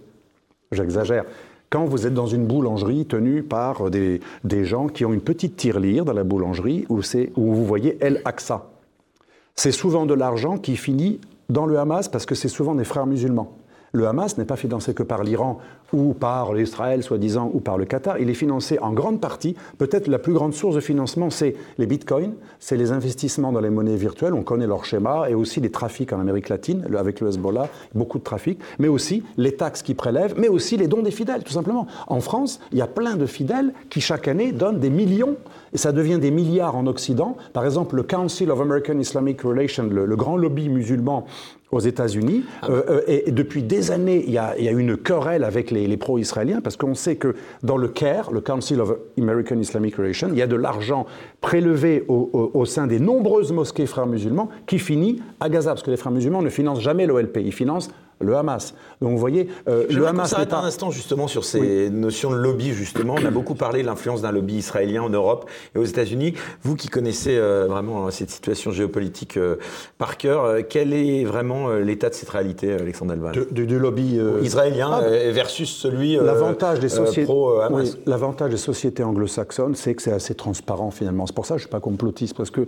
les choses sont euh, euh, vérifiables et ouvertes et assumées dans les sociétés anglo-saxonnes. Par exemple, aux États-Unis, on n'en parle jamais. Il y a un lobby polonais et baltico-polonais extrêmement virulent très puissant qui compte, qui a en partie expliqué la volonté de l'équipe Bush dans les années 2000 d'installer des missiles et des antimissiles euh, en Tchéquie, en Slovaquie, en Roumanie, en Pologne. Ça avait été réduit par Obama à uniquement la Roumanie. Eh bien, on sait que le lobby polonais a compté. Aux États-Unis, il y a un lobby juif tout à fait assumé, l'IPAC, euh, euh, Jewish Committee, etc., qui sont tout à fait assumés. Et il y a aussi un lobby albanais, c'est pas connu, un lobby albanais. Il y a aussi un lobby grec. Il y a un petit lobby arménien, avez un arménien, qui, qui a réussi à faire envoyer un sénateur. euh, euh, Ah, il mais nous a même envoyé Greg qui- euh, Voilà, en, en- en celui-là. Arménie, en- dans le Haut-Karabakh. Bref, en Amérique, c'est tout à fait euh, officiel. Le problème, c'est que nous, en Europe, je ne vais pas parler trop longtemps, nous, en Europe, et surtout en France, c'est toujours caché ce sein que je ne saurais voir. Il n'y a pas de statistiques ethniques, il n'y a pas de statistiques religieuses. Par exemple, on nous dit que les musulmans, ils sont 5 millions. C'est Azouz Begal qui l'avait dit, vous savez, l'ancien conseiller intégration de Chirac. On ne peut pas l'accuser sont pas tous le même pouvoir, Non, mais savez ce qu'il a dit, que vous Azouz venez de Begal Il a dit, c'est bizarre, euh, il y a quelques années, il a dit, ça fait 35 ans qu'on est 5 millions. Comme il n'y a pas de statistiques, on est 5000 on n'a pas fait aucun enfant, il n'y a eu aucun migrant supplémentaire musulman. Depuis les années 80, de 90, on est 5. Alors maintenant, il paraît que 5,5 millions. Vous voyez, on est le pays du tabou. Les anglo-saxons sont beaucoup plus cash. Euh, en Amérique ou en Angleterre, il y a même des Race Act. Donc des lois avec le mot race, pas au sens négatif, mais au sens on fait des statistiques sur qui, qui est qui, etc. Donc pour vous répondre, France, on nous, on est des gros hypocrites. Il y a des lobbies comme ailleurs, sauf que chez nous, il ne faut pas, faut, faut pas que ça se dise. Et on hurle contre le CRIF, mais euh, le lobby islamique, moi j'ai fait des études il y a très longtemps là-dessus, si on compare l'argent du lobby islamique avec le Qatar, l'Arabie saoudite et, et- et- et ces milliards de pétrodollars, il est, il est immensément plus riche que le soi-disant argent du, Vatican. Vous savez, il y a eu plein de films Costa Gravas sur le Vatican qui seraient pleins d'argent parce qu'ils ont des immeubles. Ça coûte les immeubles, ça rapporte plus, ça, coûte plus. Il y a toujours le mythe de la ban- le Banco Ambrosiano qui a recyclé l'argent de la mafia. Le Vatican serait euh, une des entités les plus riches au monde. Les Juifs, parce que il y a deux siècles, ils étaient beaucoup dans les banques, seraient les plus riches au monde. Oh, j'ai étudié les dix banques, les plus, les dix premières grandes banques mondiales. Aucune est une banque euh, créée euh, par des juifs. Les, plus grandes banques mondiales, c'est les protestants et les catholiques qui sont à la tête. Et on trouve parmi ces banques, d'ailleurs la BNP Paribas, on trouve de grandes banques américaines bien WASP, et pareil pour les multinationales. Donc, si vous voulez, le lobby juif existe, mais il est exagéré par ceux qui, euh, soit antisémites, soit euh, pro-juifs par, par intérêt, euh, prêtent aux juifs une puissance littéralement euh, supranaturelle. Ils ont un point commun, les, les- les- les- les judéophiles euh, par, euh, par calcul, hein, qui veulent failloter, et, les antisémites radicaux, les deux croient que le juif est surpuissant. Donc voilà, pour résumer, le lobby islamique au niveau des moyens est mille fois plus puissant que le lobby juif. Mais on n'en parle jamais parce que l'islam serait la victime du, Goliath israélien, alors qu'en fait, si on, compare, il y a quelques millions d'Israéliens, qui sont composés de réfugiés de la Shoah, mais aussi de réfugiés musulmans, euh, de réfugiés juifs des pays musulmans, qui n'ont plus leur terre. Une grande partie des juifs d'Israël, c'est des gens qui ont été chassés du Yémen, d'Irak, d'Égypte. C'est, en fait, il faut voir, eux aussi ont leurs réfugiés, on n'en parle jamais. Donc peut-être qu'on pourrait voir avec plus d'équilibre. Et enfin, et j'arrête, le Hamas. Quand le Hamas dit il y a 25 000 personnes qui ont été tuées à Gaza, depuis quand un mouvement terroriste qui apprend le, le djihad sui- suicidaire à des gens de 3 ans? J'ai un ami qui a interrogé des mamans palestiniennes, et, euh, Pierre Rehov, un grand reporter. Elle, euh, une lui a dit dans un reportage Je suis heureux que mon fils soit mort hier, c'est une bénédiction pour ma famille, je suis heureux qu'il soit mort. Euh, depuis quand une mère est contente que son fils se fasse exploser les boyaux avec une ceinture? Donc comment ces gens qui fabriquent des terroristes, même si leur cause était juste, Les Arméniens, par exemple, vous êtes Arménien. Les Arméniens, ils ont eu un mouvement terroriste, la Salah, et encore un peu avant. Quand ils ont fait du terrorisme, les Arméniens, vous savez ce qu'ils ont fait? Ils ont buté un par un les responsables du génocide arménien proprement à Berlin. Ils les ont retrouvés partout.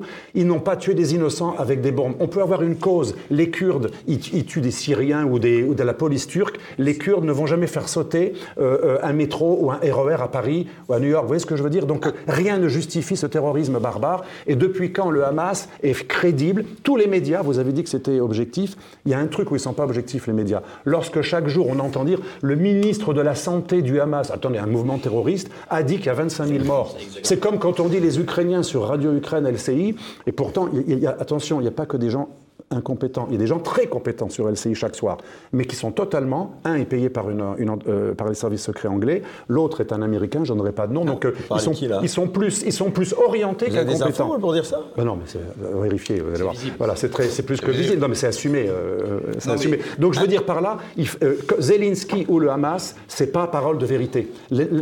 L'information, c'est pas relayer le porte-parole de l'armée d'un pays belligérant qui forcément va mentir. Allez, il reste une dizaine de minutes. Pardon, Didier comprends. et puis Denis Non, mais je suis d'accord avec ce bémol euh, sur le Hamas, comme si c'était une autorité euh, qui voilà, est reconnue, etc., et de- qui pouvait être digne euh, d'intérêt et de, de véracité. Bon.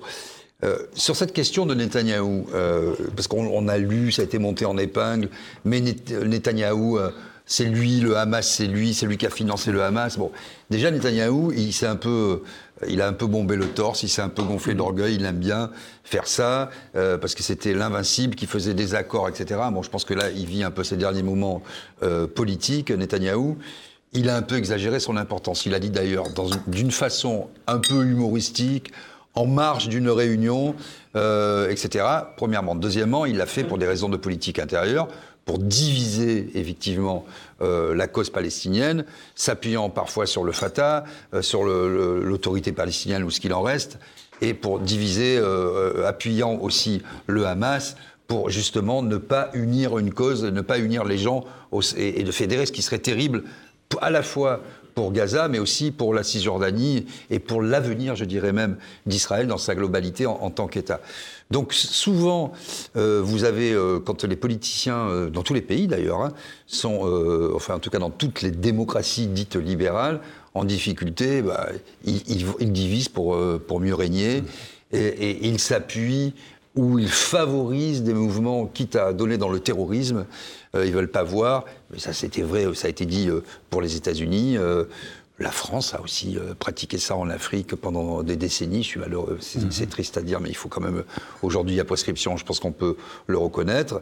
Euh, et Netanyahu Netanyahou a fait, euh, a fait strictement, enfin, je parle sous, sous votre contrôle, strictement euh, la même chose, en exagérant un peu, je pense, euh, son importance. Je dis, voilà, je veux dire, le, le- le Hamas n'a pas besoin d'Israël pour exister, n'a pas besoin d'Israël pour être financé, et il n'a certainement pas besoin d'Israël pour commettre ces attentats. Je rebondis rapidement euh, sur ce qui a été dit euh, et, par, et par vous, M. Mesto, et par vous, M. Delval, euh, notamment sur Mélenchon et sur euh, ce que vous avez cité, que j'ai trouvé très intéressant, sur Azouz Begaz. Euh, évidemment, il n'y a pas 5 millions de musulmans en France. Ou alors, euh, vraiment, depuis 1970, il y a 5 millions de musulmans en France et euh, on nous dit que tous les 10 ans, il y a en gros un solde migratoire qui est nul, qu'il y, y a une démographie qui est nulle. Donc, c'est évidemment pas le cas. On dira minimum 10 millions, c'est sans doute plus. Et du coup, on parlait de lobby. Mais il n'y a pas besoin de lobby. C'est-à-dire, Il y a un lobby de fait euh, pour le Hamas ou pour la Palestine, et parfois pour le Hamas, il y a un lobby de fait. Quand vous avez sur votre sol entre 10 et 15 millions, c'est très dur à estimer puisque précisément nous n'avons aucun chiffre, de gens qui sont de confession musulmane. Mais vous vous comportez pas de la même manière que s'ils étaient 2 millions. C'est pour ça d'ailleurs que la position de la France dans le cadre du conflit, elle n'a aucun sens. Euh, je crois qu'en l'espace de moins d'une semaine, Emmanuel Macron, il a successivement condamné le Hamas. Macron aussi. Donc, euh, Certes, mais c'est quand même le président de la de République. toute façon, c'est il veut terrible. satisfaire tout le monde. On est d'accord, on est d'accord. Mais il a successivement condamné le Hamas, mais on parle de ça trois jours d'écart. Donc il y a un moment, on, on parle, on parle de quasi Trois jours d'écart. schizophrénie, quoi. Euh, puis ensuite, il a envoyé des munitions à Israël avant de condamner Israël et puis d'envoyer un, un- un- un- un porte-hélicoptère au hôpital pour prendre euh, cinq patients gazaouis. Enfin, c'est lunaire. Et la manif. Pourquoi Et parce que je pense qu'au début, il a voulu prendre une, une position assez claire, euh, favorable à l'État d'Israël, et il s'est rendu compte qu'il ne pouvait pas avoir le luxe de prendre cette position tant et si bien qu'un mec comme Jean-Luc Mélenchon, un candidat aux élections présidentielles comme Jean-Luc Mélenchon, qui a parfaitement intériorisé, vous avez parlé, M. Maestro, de clientélisme, vous avez parfaitement raison, qui a tout à fait intériorisé cette donnée démographique. Il a raison de faire ce qu'il fait.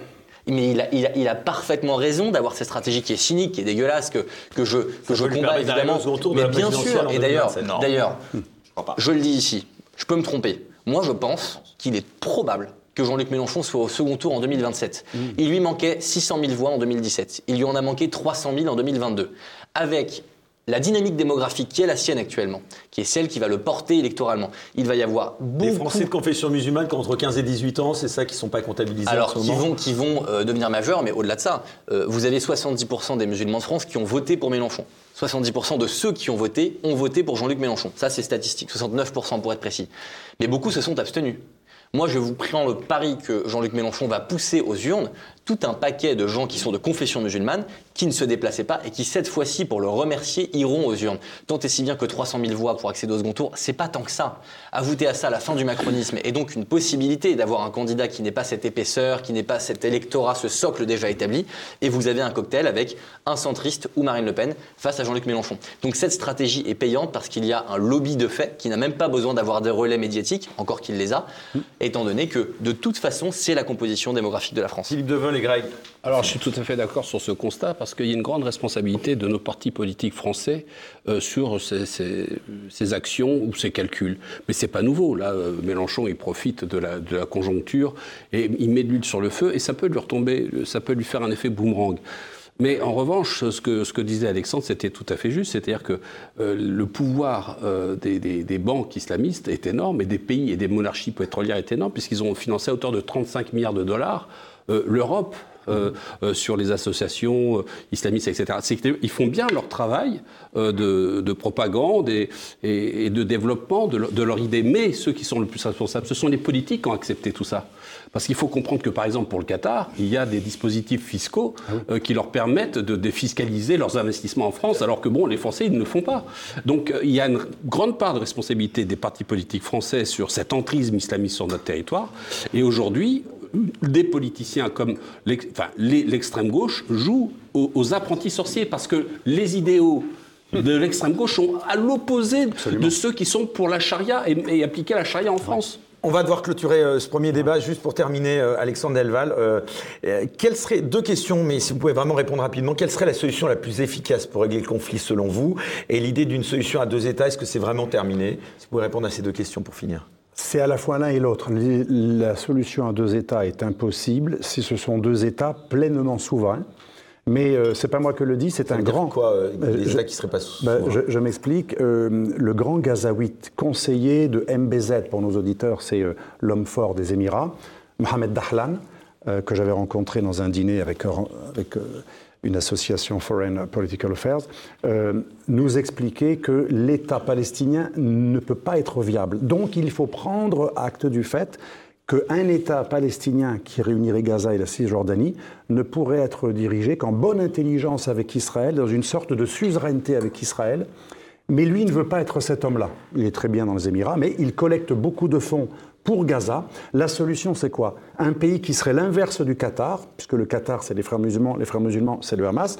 Les Émirats, c'est l'anti-Qatar. C'est-à-dire c'est un pays qui est islamique, qui est du Golfe, qui est très riche, qui vend du pétrole et du gaz, et qui a une armée supérieure d'ailleurs, mais qui est contre l'islam politique. Ils sont musulmans, même très, euh, très, très religieux, mais contre l'islam politique, comme l'Égypte, ils luttent contre l'islam politique. Et il- d'ailleurs, les Émirats, aujourd'hui, euh, en France, ils soutiennent tous ceux qui, paradoxalement, luttent contre l'islam radical. Les Émirats sont plus contre l'islamisme que les pays européens. Et eux, les Émirats, ils aimeraient mettre en place à Gaza et en Cisjordanie une nouvelle direction qui serait, euh, pas- certains diront collabo, moi je dirais plutôt qu'ils prennent acte du fait qu'un État palestinien pleinement souverain aujourd'hui est impossible puisque ce serait un État qui enverrait des missiles euh, sur Israël. Il faudra attendre beaucoup, mais malheureusement... Donc il n'y a pas de solution. Il n'y a pas de solution parce que malheureusement, si on est très honnête, la droite israélienne qui a besoin des religieux et, de ce qu'on appelle les implantations ou les colonisations, eh bien, eux n'ont aucun intérêt à la moindre existence d'un État palestinien. Donc, si vous voulez, des deux côtés,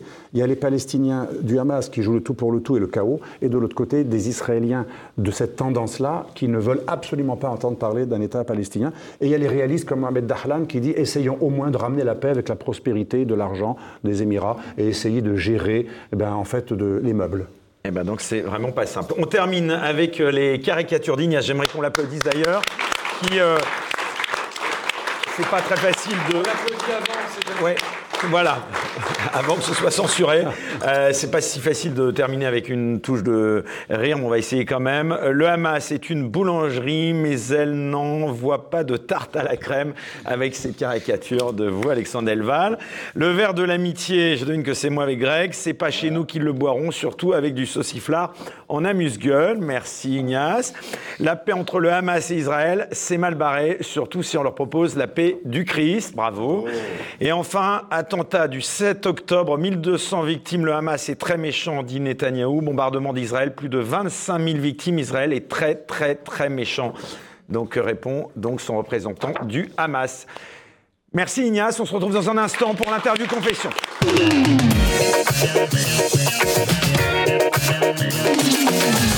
Alors Alexandre Delval, on est toujours très à la bourre. À présent, l'interview confession, ça va être dur avec vous. Il faut vraiment répondre brièvement. je vais- je vais me- Donc je vous interromps à chaque truc, fois.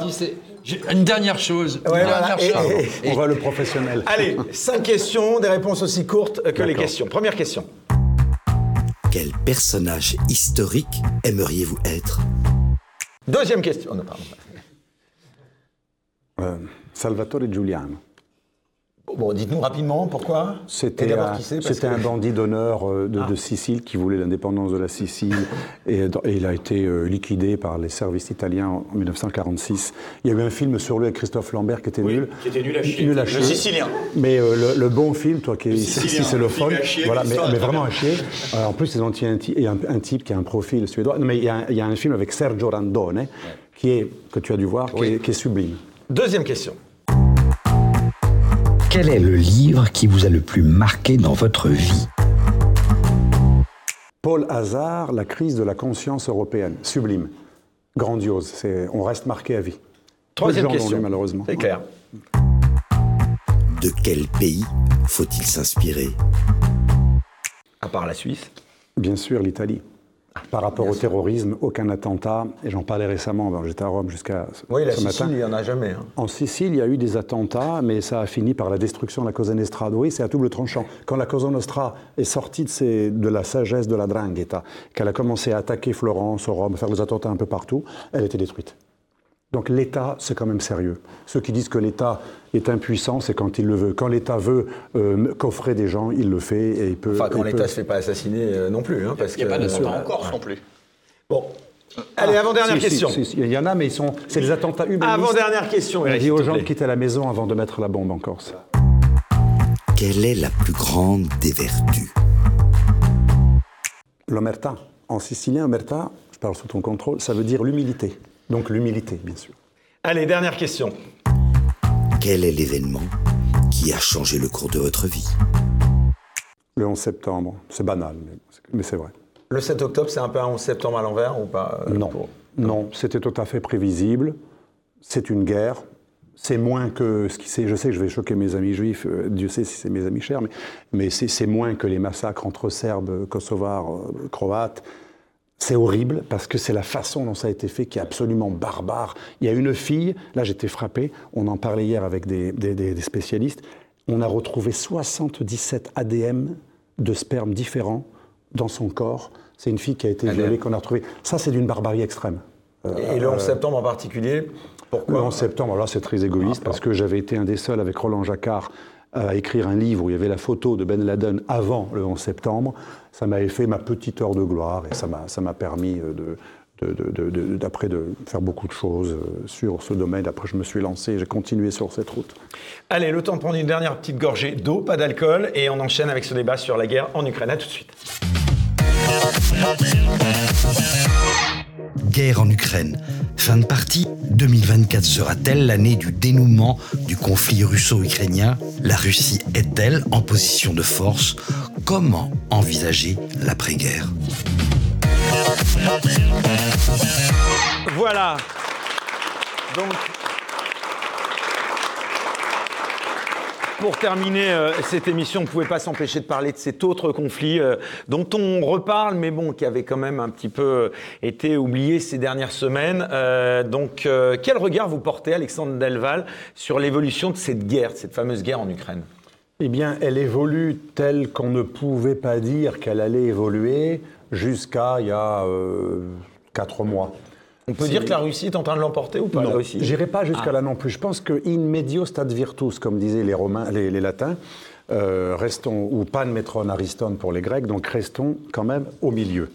Euh, donc les Russes ne sont pas tous des lâches euh, qui n'ont aucun armement, aucun gilet pare-balles, aucune munition et qui partent tous en courant et tous déserteurs, et l'armée qui n'a rien, un pays qui n'a aucun semi-conducteur, qui pille les, frigos pour pouvoir avoir des semi-conducteurs, etc.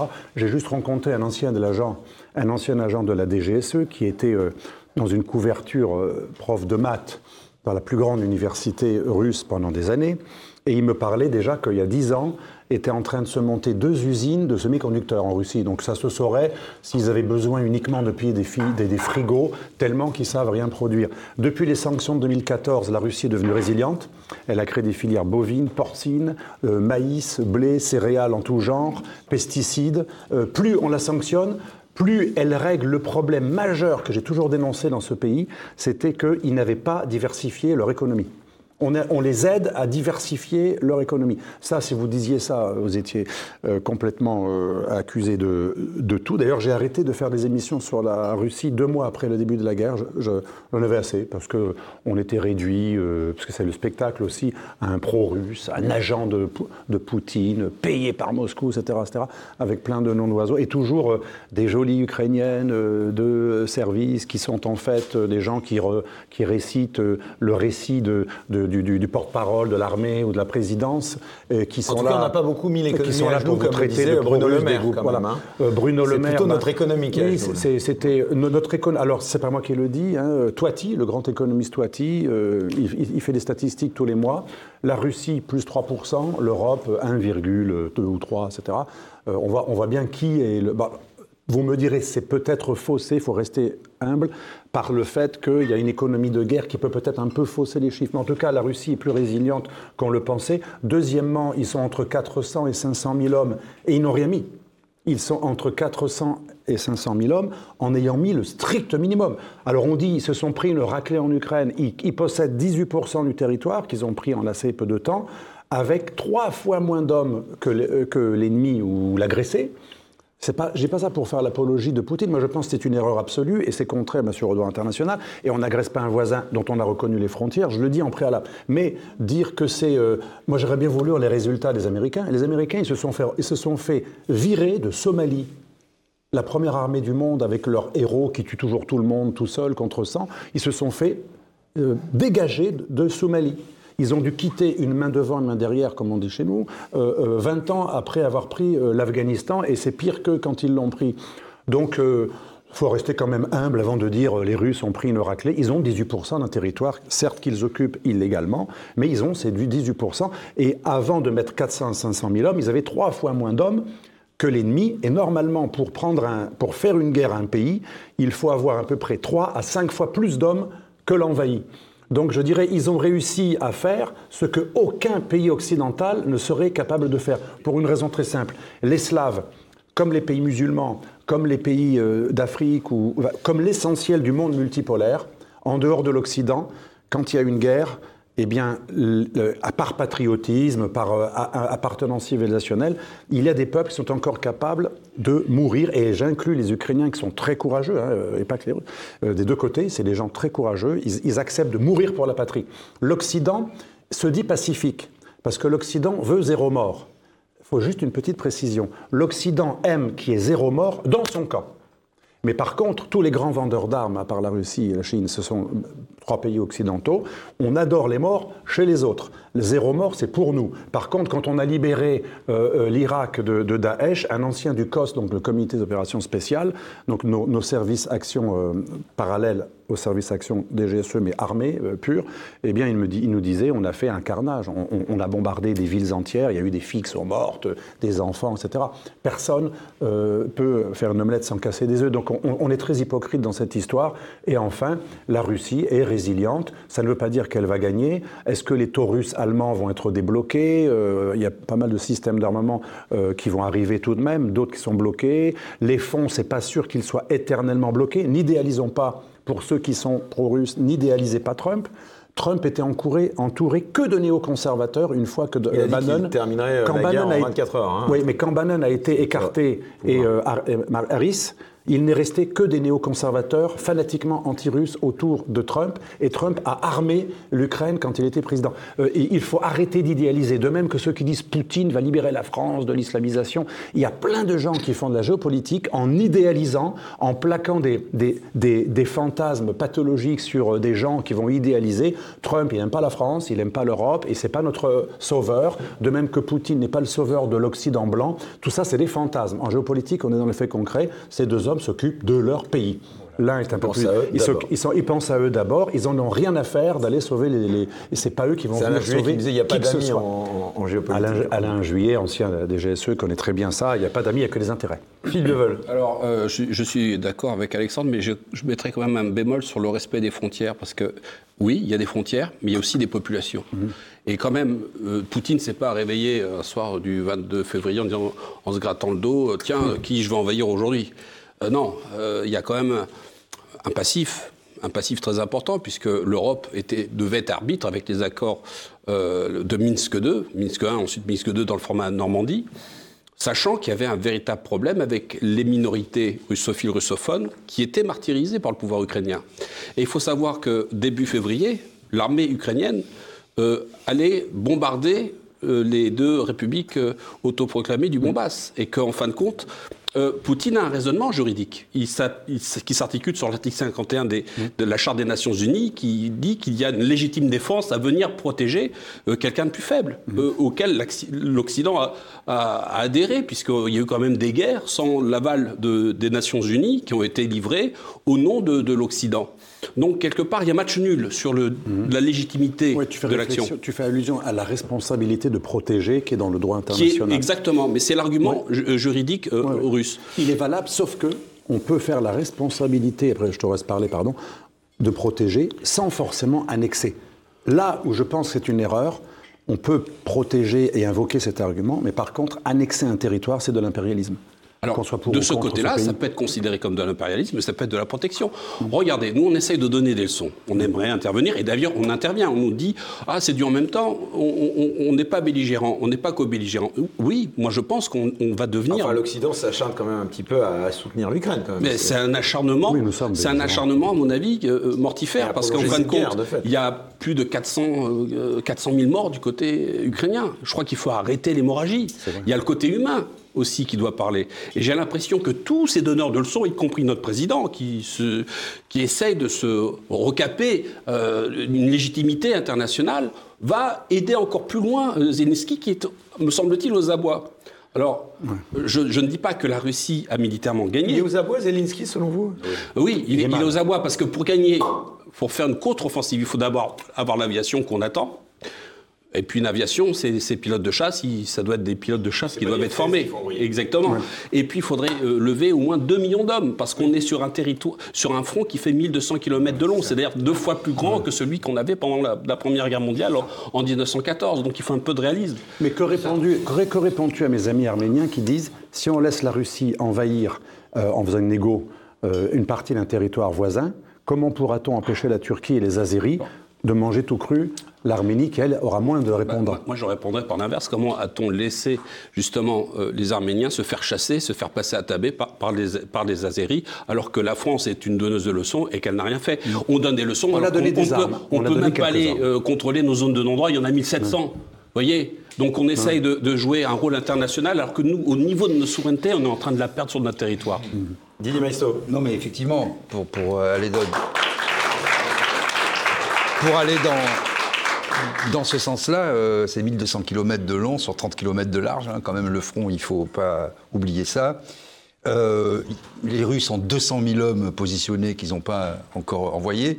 Tout le matériel qu'on envoie, les chars, éventuellement les chars Abrams, etc., euh, il faut euh, 10 ans de formation pour pouvoir simplement le piloter. Il faut 20 semi-remorques avec des pièces détachées. Pareil pour, euh, pour les avions. Donc c'est- tout ça, c'est complètement euh, théorique. Il y a peut-être en tout, on ne sait pas, 700 000 morts, hein, d'après les gens Oui. qui sont... Entre les on- Russes et les Ukrainiens, à peu et- près, oui. et- et, et les Ukrainiens. Donc ce qu'on peut dire aujourd'hui, c'est qu'effectivement, il y a une, cette fameuse contre-offensive qu'on nous vendait tous les soirs euh, à 20h, vous allez voir, ça va marcher, etc. Bon, ça a été, euh, comme dirait l'autre, c'était pas un échec, mais ça n'a pas marché, c'est le moins qu'on puisse dire.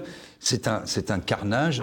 Euh, Zelensky n'arrive plus euh, à trouver d'hommes et n'arrive plus à renouveler euh, son armée euh, parce que les gens se font massacrer. et Mais une victoire de la Russie, ce serait pas un cataclysme pour non, mais l'Occident? cette, cette guerre, je pense, Alexandre sera d'accord, nul ne peut la gagner et nul ne peut la perdre. Absolument. C'est-à-dire, la Russie ne peut pas perdre cette guerre, c'est- impossible. L'OTAN ne peut décemment pas perdre cette guerre, donc la seule sortie possible, c'est par la négociation. C'est pour ça que tu posais la question de savoir si Zelensky, euh, son temps était compté. Il me semble que son temps est, est compté. D'ailleurs, son état-major, enfin plusieurs personnes du, du commandement euh, se positionnent sont de plus en plus des, des, euh, interlocuteurs de- de- de- de- des États-Unis, notamment, Euh, parce qu'on voit bien que Zelensky, il a, il a un peu fait son temps, quoi. Et que de toute façon, il va falloir trouver, il oui. va falloir trouver une solution. Quant est aux accords de. Minsk, ça a Il est été, concurrencé très rapidement. ça a été un vrai scandale. C'est vrai, pour, pour alimenter ce que tu dis, il est concurrencé par Yermak, qui est un ancien conseiller proche, et en plus par Zaloujny, donc chef d'état-major. Mais Yermak, on n'en parle pas beaucoup. Une C'est un- compétition en interne alors. euh, deux anciens très proches, enfin un, un- un ancien et un, très proche actuel, donc parmi les- le- les plus proches de lui, euh, sont en train de développer une voie qui serait celle de la négociation en lui reprochant d'avoir voulu une guerre euh, et d'avoir des objectifs de guerre irréalistes. Et l'un d'entre eux, c'est Yermak, qui est en train de constituer un pôle avec des oligarques qui ont lâché ou que Zelensky a lâché. Vous savez que Zelensky a lâché son, son créateur, l'oligarque Skomovsky, qui a été jugé par, le, par, la, par la justice ukrainienne et américaine pour un détournement de 5 milliards. Par contre, Yermak est en train de constituer un pôle avec des milliardaires pour pouvoir avoir les conditions de prendre la suite de Et Zelensky. appuyé par les oligarques russes. Absolument. Qui en, ont, qui en ont marre, si tu veux, de, parce que quand même, c'est c'est eux l'économie, euh, largement, même s'ils sont inféodés au pouvoir. Euh, quelque part, on leur enlève petit à petit tout, leurs jouets, leurs yachts, leurs maisons. Ah Mais, mais pour le coup, c'est leur- des oligarques aussi ukrainiens, mais Absolument. favorables à la paix avec la Russie. Favorable à la paix avec la Russie. Et ça, c'est certainement une des clés de la sortie du conflit. Denis Silsik. Bah, Il n'y a pas eu, euh, comme on nous l'avait annoncé, euh, à grands coups de renfort médiatique, il n'y a pas eu de déroute immédiate euh, russe. On nous avait dit qu'en fait c'était du matériel soviétique catastrophique qui empêcherait euh, la Russie de pouvoir tenir le front plus de 10 jours. Enfin, on a quand même entendu ça. Euh, Il n'y a pas eu ça. Dans le même temps, il faut aussi être un peu équilibré. Euh, la Russie, c'est pas comme moi je l'entends souvent, euh, et, et je pense véritablement à tort. C'est pas non plus un pays saint du point de vue des valeurs chrétiennes. On nous dit souvent, euh, c'est en fait la sainte Russie chrétienne contre l'Occident décadent. Arrêtons un peu. Bien sûr que l'Occident est décadent. Moi, j'en suis absolument convaincu. Mais euh, pour autant, quand vous allez en Russie, c'est le pays où il y a le plus de divorces, c'est le pays où il y a le plus de prostitution, c'est le pays où il y a le plus d'avortements, absolument. Donc, de qualité. je, je ne rebondirai pas sur, sur cette intervention, mais voilà. Mais donc, ce, ce que je voulais dire, c'est que euh, il faut il faut pas être caricatural. Il faut pas. C'est pas un match de foot en fait. On n'est pas dans un match de football. On n'est pas. ah, moi, je suis pro-russe. Moi, je suis pro- pro-ukrainien. Bien sûr que Zelensky n'est pas le saint qu'on a dit. Bien sûr que le peuple ukrainien est courageux de se battre pour défendre son pays et ses frontières. Moi, je, je retiens une chose de ce conflit qui est majeure à mon sens, c'est qu'on a compris enfin ce qu'était véritablement l'OTAN. C'est-à-dire que C'est la seule chose que je retiendrai, c'est que Trump, qui potentiellement reviendra en, en 2024 au pouvoir, c'est pas fait, mais enfin c'est quand même loin d'être impossible, a dit très clairement en 2020, ça a été relaté euh, il y a pas longtemps par, par Monsieur Breton, il a dit voilà, si vous êtes agressé, on viendra pas vous sauver. Et il ajoute en, en regardant Ursula von der Leyen, ah et vous me devez 400 milliards parce que vous, on a payé pour votre défense, voilà, au passage. Et elle a rien répondu du tout, euh, la mère von der Leyen. Donc moi, je pense que la seule chose qu'il faut qu'on retienne, c'est que, évidemment, nous devons avoir les moyens de nous défendre tout seuls. Et pas avec cette chimère de défense européenne qui mènera nulle part, parce qu'on n'ira pas faire tuer un Français pour la Lituanie ou pour la Pologne. C'est pas vrai. Il faut qu'on ait les moyens de se défendre nous-mêmes, par nous-mêmes, pour nous-mêmes. Et pour moi, la grande leçon de ce conflit, c'est celle-ci. On va, se ruiner- on va peut-être pas envoyer des hommes pour se tuer, mais on va ruiner la France, comme elle est ruinée encore aujourd'hui. Parce que euh, Emmanuel Macron va envoyer 2 milliards d'euros encore à l'Ukraine. Est-ce que ces 2 milliards d'euros, on ne pourrait pas les utiliser ou euh, euh, les, les- les offrir à des gens qui en ont besoin, comme les entreprises avec le prêt garanti par l'État, qui sont pris à la gorge avec le prix de l'électricité Exactement. Donc, Ou les si vous voulez, agriculteurs. y- ou les Voilà. agriculteurs. Vous, vous voyez, je veux dire, il y a, il y a une hémorragie financière pour un conflit, d'ailleurs, qui est très impopulaire. Et d'ailleurs, en envoyant ces armes, qui sont des armes quand même très sensibles, très stratégiques, et d'ailleurs le, le, le- inadaptées, euh, le- le- faut, faut que je vous rappelle un, un fait qui vient d'arriver, c'est que le, Lavrov a convoqué l'ambassadeur français euh, euh, Lévy euh, à Moscou pour lui demander des explications sur des mercenaires qui auraient été trouvés sur le terrain en Ukraine. Et là, on, on a un grand pas dans la belligérance. On peut plus dire euh, on n'est pas belligérant, on est, euh, on fait de, euh, on, on est sur un pied puis après sur l'autre, hein, le fameux en même temps. Donc c'est insupportable. Cette pour position vous- est donc- insupportable. Mais donc pour vous, il fallait, euh, il fallait laisser. Je, je- vraiment, je suis pas là pour polémiquer. Je, vraiment, je cherche à comprendre votre position. Pour vous, il fallait laisser Poutine dévorer comme il le souhaitait l'Ukraine, sans réagir et en montrant qu'en fait l'Occident ne fera jamais rien contre des agressions contraires au droit international se produiraient. C'est pas ce que je dis puisqu'on avait, un- un- nous étions déjà engagés comme arbitre. Et je crois que le fait d'être engagé comme arbitre dans, dans une, une position pacifique, on aurait pu garder une autonomie au lieu de s'impliquer dans ce conflit. Parce qu'aujourd'hui, zéro manœuvre diplomatique avec les- la Russie. C'est scandaleux parce qu'on est sur le même continent. On a certainement plus de choses qui nous rapprochent, qui nous divisent. Parce de que quand on dit Chine qu'on est une de démocratie, quand on dit que l'Union européenne est une démocratie, c'est une escroquerie, un mensonge. Euh, Van der Mayen n'est pas élu par le peuple des, par les, les- les- les populations des peuples euh, de, de Ah, l'Union européenne. hein, non, non, mais alors il faut, il faut, il faut raison garder et arrêter de nous vendre euh, ce poncif en disant mais qu'est-ce que c'est? Ça veut dire quoi? Je veux dire, regardez, ce sont de euh, Poutine est un affreux dictateur. Mais- les, les gens, mais, mais moi, les- je vous ai rien vendu du tout, Non, non, euh, non, non, mais c'est pas parce vous. que vous j'accuse- contre moi. Non, c'est pas vous. Non, mais moi, ce que je dis, on aurait dû garder une réserve. Je pense que beaucoup font référence euh, au général de Gaulle, et je crois que le général de Gaulle aurait compris l'enjeu. Non, mais de- la, la vraie question, c'est celle L'enjeu de la France. de l'absence de leader européen. Tu as un vrai leader européen qui dit ça suffit, ça s'arrête dans la minute la guerre euh, en Ukraine. Si tu avais même un chi- mais, mais bien sûr, euh, le- ce fameux couple franco- franco-allemand qu'on nous vend, etc. euh, si tu avais Chirac et je sais pas qui, Helmut Kohl par exemple, ou Mitterrand Helmut Kohl, la guerre s'arrête. Oui, mais là, c'est un coup BDSM. Non mais, pas. non mais, non mais la, la guerre s'arrête immédiatement pour avoir des, des négociations. Et le rôle, le rôle de la France, mais, euh, non mais le rôle de la France, historique, mais maintenant on a disparu, aurait été de trouver les conditions de la paix et de se battre sur la scène internationale pour instaurer la paix. Parce que qu'est-ce que c'est Non mais qu'est-ce que c'est On parle toujours du droit international. Qu'est-ce que c'est le droit international? Royaume de l'imaginaire. une politesse quand on a gagné la guerre. Point et rien d'autre. Le droit international, on l'écrit après. C'est le droit des vainqueurs. En général, c'est les puissants. hein. C'est- c'est- c'est- Donc tous ceux qui arguent aujourd'hui du droit international en disant oh c'est- ils ont violé le droit international, mais c'est c'est comme ça que se font les nations. C'est comme ça que Monaco s'est créé. Ces deux moines qui ont dit c'est chez nous, c'est comme ça. Non, malheureusement, je pense qu'on est très loin de toute paix et de toute négociation. Et pour règlement du conflit pour des raisons en 2024, structurelles. d'après vous? Premièrement, un de mes amis qui habite à Kiev et qui, qui connaît euh, personnellement Zaloujny me disait Regarde ce qui va se passer le 2 ou le 3 février. Les Russes préparent une contre-offensive, une contre-contre-offensive assez ambitieuse avec un- un- des troupes renforcées sur- au cô- du côté de Boronets et avec une volonté de percer sur les régions du Donbass et aussi, euh, parce qu'elle n'est pas très loin de la frontière, y compris la deuxième ville, euh, Kharkiv. Parallèlement, une autre stratégie russe consisterait, voyant qu'ils ont presque l'avantage aujourd'hui, aller jusqu'à Odessa. Ça, c'est un objectif à plus long terme.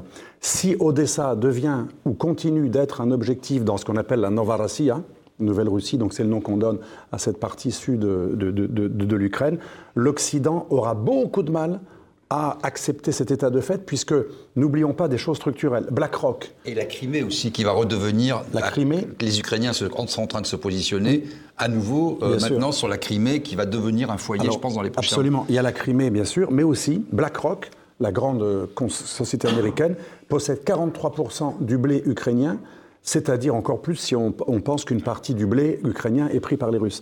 Et euh, il y a des énormes enjeux énergétiques, euh, hydroélectriques, euh, euh, charbon, et aussi des métaux précieux, et aussi du gaz offshore qu'on a trouvé dans toute la mer Noire. Ça veut dire quoi? Crimée, vous avez raison, et Odessa, c'est la mer Noire. La mer Noire, c'est aussi un, champ de compétition de face à face entre les Turcs et les Russes, en plus des Ukrainiens.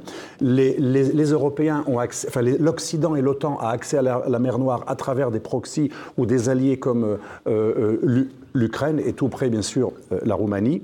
Elle aurait voulu la Géorgie, mais ça marche plus parce qu'il y a eu une réaction russe. Ça veut dire quoi? Le conflit va continuer parce que les Russes euh, préparent une attaque beaucoup plus dure en vue des élections de mars. Et si Odessa devient une cible, euh, il est très difficile pour l'OTAN structurellement, même pour Trump, qui sera entouré de, nombreux néocons, puisque le système américain l'empêchera d'être entouré de pro-russes, ça s'est déjà montré.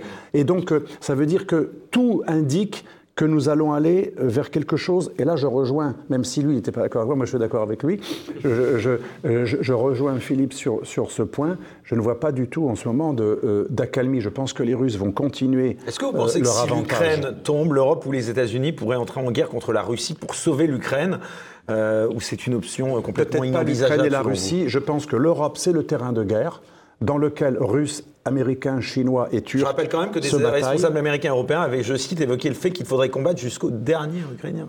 ça, ça va être, dernier Ukrainien. si vous voulez, il est, il est les fa- nôtres, on y arrive. Voilà, il est facile. nôtres, on y arrive. Voilà, il est facile d'empêcher une guerre quand c'est encore temps. Quand le processus est lancé, c'est très compliqué. Et pour nos éditeurs, il faut rappeler quelque chose de très important. On a même des spectateurs, téléspectateurs. L'origine du conflit, c'est quoi? 2004-2005, c'est l'ingérence occidentale, où l'on promet un destin et un Eldorado aux Ukrainiens qui sont très pauvres, qui sont à l'époque assez russes et assez pro-russes, mais on leur fait miroiter un Eldorado. Et, là, on voit l'importance des leaders. Barroso, qui était un, stupide euh, dirigeant déjà au Portugal, qui avait été recasé à Bruxelles euh, euh, à la Commission, Barroso a fait quelque chose de très grave que je raconte dans mon livre. Il a demandé aux Ukrainiens de choisir entre l'accord d'association avec l'Union européenne, qui, faisait miroiter un jour l'Union européenne, ça veut dire de l'argent. hein. La, la Turquie a gagné 9 milliards rien que par l'accord d'association. Et Barroso avait dit, c'est ça ou rien. C'est pas ça plus l'accord que propose Poutine. Or, si nous avions été une puissance pacifique, nous aurions laissé l'Ukraine euh, euh, euh, vouloir demeurer neutre. On aurait permis à l'Ukraine de continuer à avoir un accord d'association avec les pays d'ex-Union soviétique, c'est l'accord eurasien que proposait Poutine. Et, et- la faute gravissime de Barroso, c'est d'avoir fait comprendre aux Ukrainiens, qui, étaient attirés par l'argent européen, euh, ce sera l'Europe ou rien. Et donc ça, c'est ça qui a provoqué la fameuse révolution orange, puisque les, Ukrainiens ont protesté parce qu'ils croyaient, on leur a menti, à cause de Barroso et de l'Union européenne et de McCain et du système américain, il y avait tous les Occidentaux dans la rue, on a fait croire aux Ukrainiens que Poutine privait les Ukrainiens de l'association avec l'Union européenne, ce qui était faux. Le- euh, on aurait- et, et ça, c'est la racine de la première révolution. Après, les Russes ont remis un pro-russe en 2010 au pouvoir en Ukraine. Les Américains n'étaient pas contents. hein. Rappelez-vous, Luland, Madame Luland, qui a, qui a elle-même dit on va retourner comme une crêpe. On connaît maintenant les enregistrements. Et c'est là que l'Occident favorise une seconde euh, révolution. Et enfin, excusez-moi, je suis très très rapide. Et on a un rapport de la Rand Corporation que tout le monde devrait lire. La Rand Corporation 2019 qui conseille le Pentagone. Ce rapport dit euh, il faut inciter la Russie à rentrer dans un bourbier en prenant plus de territoire ukrainien pour faire une stratégie du bloodletting. Du coup, monsieur Delval, j'ai une vraie question à vous Et poser. donc, on voit bien la responsabilité occidentale énorme, malgré ce que j'ai dit plus tôt. La responsabilité occidentale est gigantesque, et on pourrait parler aussi des accords de Minsk, Stratégie du que nous- Non, mais pour lesquels nous avons... même- J'ai une vraie question. On peut remonter même un peu plus tôt, moi, à la chute du mur de Berlin, par exemple. À l'époque de Kouchma. Euh, voilà, et effectivement, où euh, la Russie tendait la main, qui était méprisée par toutes les chancelleries, par les États-Unis, par la France, par l'Europe en général. Le tropisme euh, russe, c'est de regarder vers l'Europe. Oui. C'est pas du tout d'aller. Mais on l'a hein. poussé Mais ça, dans les. ça ne justifie pas une invasion. Bien. Non, mais j'ai Par pas- dit ça. Par contre, l'ingérence dans les affaires intérieures, on euh, euh, crée une situation conflictuelle Voilà. que Kissinger, Mais ça, que ajouter- Kissinger avait annoncé depuis longtemps. Ajouté à la politique de, de- de Barroso, parce que c'était vraiment Barroso à l'époque, et, et ça a donné les révolutions oranges, un sentiment euh, anti-russe très fort, la frustration de ne pas avoir l'argent de l'Union européenne, et du coup ça a poussé la Russie, l'OTAN qui, qui avançait ses pions sans arrêt, et ça a poussé la Russie dans les bras de la Chine, qui est quand même un, un ennemi historique, enfin, c'est pas vraiment un, un ami, et qui ont trouvé des accords, euh, vous le disiez tout à l'heure, qui est vraiment, c'est plus que de la résilience, puisqu'ils ils ont formé, des, ils forment énormément d'ingénieurs, ils sont performants partout, ils peuvent vivre en autarcie, ils écoulent même leur blé, leur, toutes leurs céréales avec la Chine, il y a des accords partout. Quand on a voulu leur faire mal, même dans le système bancaire, SWIFT, etc., on s'est rendu compte au bout de deux jours que toutes les cartes bleues marchaient, qu'ils pouvaient faire des retraits, et que ça n'a ça n'a eu aucune conséquence Et vous sur connaissez le pire, pour nos auditeurs, le pire, c'est que le gaz russe n'est pas du tout boycotté. Pas du tout. Ce qui est boycotté. Ils nous le revendent trois voilà, fois le prix. euh, Voilà, ce qui est boycotté, c'est le gaz russe pas cher et écologique, celui par gazoduc, parce que les Américains ont toujours une phobie, comme les Anglais d'ailleurs, depuis 200 ans, d'une jonction entre l'Allemagne et, la Russie que Nord, Nord Stream 1 et 2 permettaient. Le gaz russe spot, c'est-à-dire qu'on achète sur le marché que- évacué par bateau, liquéfié, gazifié, le gaz russe spot a augmenté de 43% dans son importation. Il n'est pas du tout boycotté. Et, et aussi, on, en- on importe beaucoup de gaz russe par oléoduc via l'Azerbaïdjan, hein, vous savez, euh, mélangé avec... Donc en fait, on, on est très hypocrite. Nous, Ces on sanctions ne nous ont pas privés. Et l'uranium, Qui il n'y a transite pas via l'Inde. Via. Et, et le pétrole... qui mettent un coup de citron dedans, On le paye trois fois le prix. Non, Le bien sûr. pétrole indien vendu par produits dérivés par l'Inde. Et rajoutons Le pour finir russe, que, pardon. rajoutons pour finir qu'il y a le gaz une le gaz de hypocrisie, schiste américain qui est complètement euh, dégueulasse, qui pollue, euh, qui pollue à mort, qu'on achète euh, à prix, 30%, qu'on achète, euh, qu'on achète à prix d'or, et que même les Américains font attention parce qu'ils n'ont plus d'uranium enrichi et, et ils achètent de l'uranium enrichi aux Russes. Et du palladium. Et du palladium. Silsik. le sommet de l'hypocrisie ayant été cette visite euh, en Azerbaïdjan pour aller euh, quémander du gaz à un pays qui avait envahi un pays euh, souverain, faisant ainsi exactement la même chose que les Russes, alors qu'on avait fermé nos frontières avec les Russes en, ma- en matière d'exportation et d'importation. Donc vraiment, on est sur, euh, enfin, dans, l'ordre du ridicule absolu. Mais moi, j'ai quand même une question euh, qui, qui me vient parce qu'on a, on a ouvert cette discussion par ailleurs fort intéressante sur Huntington. Ah oui. N'est-ce pas un peu une entorse à la lecture euh, huntingtonienne, si j'ose dire, que ce qui se passe actuellement en Ukraine, puisque nous avons une forme de guerre froide euh, renouvelée euh, en Ukraine, puisque la guerre se fait en réalité par proxy, puisque l'Occident fait la guerre à la Russie, simplement c'est le sang ukrainien qui coule. Oui. Donc n'est-ce pas une forme d'entorse à la lecture pas. et, et deuxième question, si, si vous me permettez bien très sûr, oui, rapidement, pensez-vous qu'une guerre conventionnelle soit possible entre des puissances nucléaires? Une question que, que je me pose moi-même. Bien c'est déjà le cas, comme disait mon, mon ami euh, Philippe, qui a fait l'IHED, qui connaît bien ces questions. On est déjà dans une guerre conventionnelle avec la Russie, mais pour revenir à, à, à Huntington, Huntington présente l'Ukraine comme un pays fracturé, et il a une notion que j'enseigne à mes étudiants, c'est la ligne de front civilisationnel. Il parle de frontline civilizations. Il définit par ligne de front civilisationnel des lignes qui ne suivent pas les frontières, mais qui divisent des pays tiraillés lorsqu'il y a deux civilisations dans un même pays. Et il décrit les Balkans et l'Ukraine comme le lieu d'une ligne de front qui oppose l'Occident, euh, il appelle ça libéral catholico-protestant, à, euh, à- à- au monde, ce qu'il appelle post-byzantin, orthodoxe, slave, russe, pro-russe. le rôle de la Turquie Et, et donc, euh, il, ne s'est trompé que sur le fait de croire qu'il n'y aurait peut-être pas une guerre directe, mais ce qu'il annonçait, une Ukraine de plus en plus tiraillée, de même qu'il a annoncé une, tira- une Turquie tiraillée entre les kémalistes, ah, on a vu le, le candidat Kılıçdaroğlu, qui a perdu de peu, et, euh, et les islamistes, euh, il ne s'est trompé que parfois sur, le- sur, sur des degrés. Ou alors, par exemple, sur la démographie, il s'est trompé, mais euh, les faits montrent qu'il a encore plus raison que ce que lui-même croyait. Le sentiment. Alors, c'est c'est marrant cette notion de, de ligne, euh, ligne de front civilisationnelle. Euh, elle est très prégnante en Russie.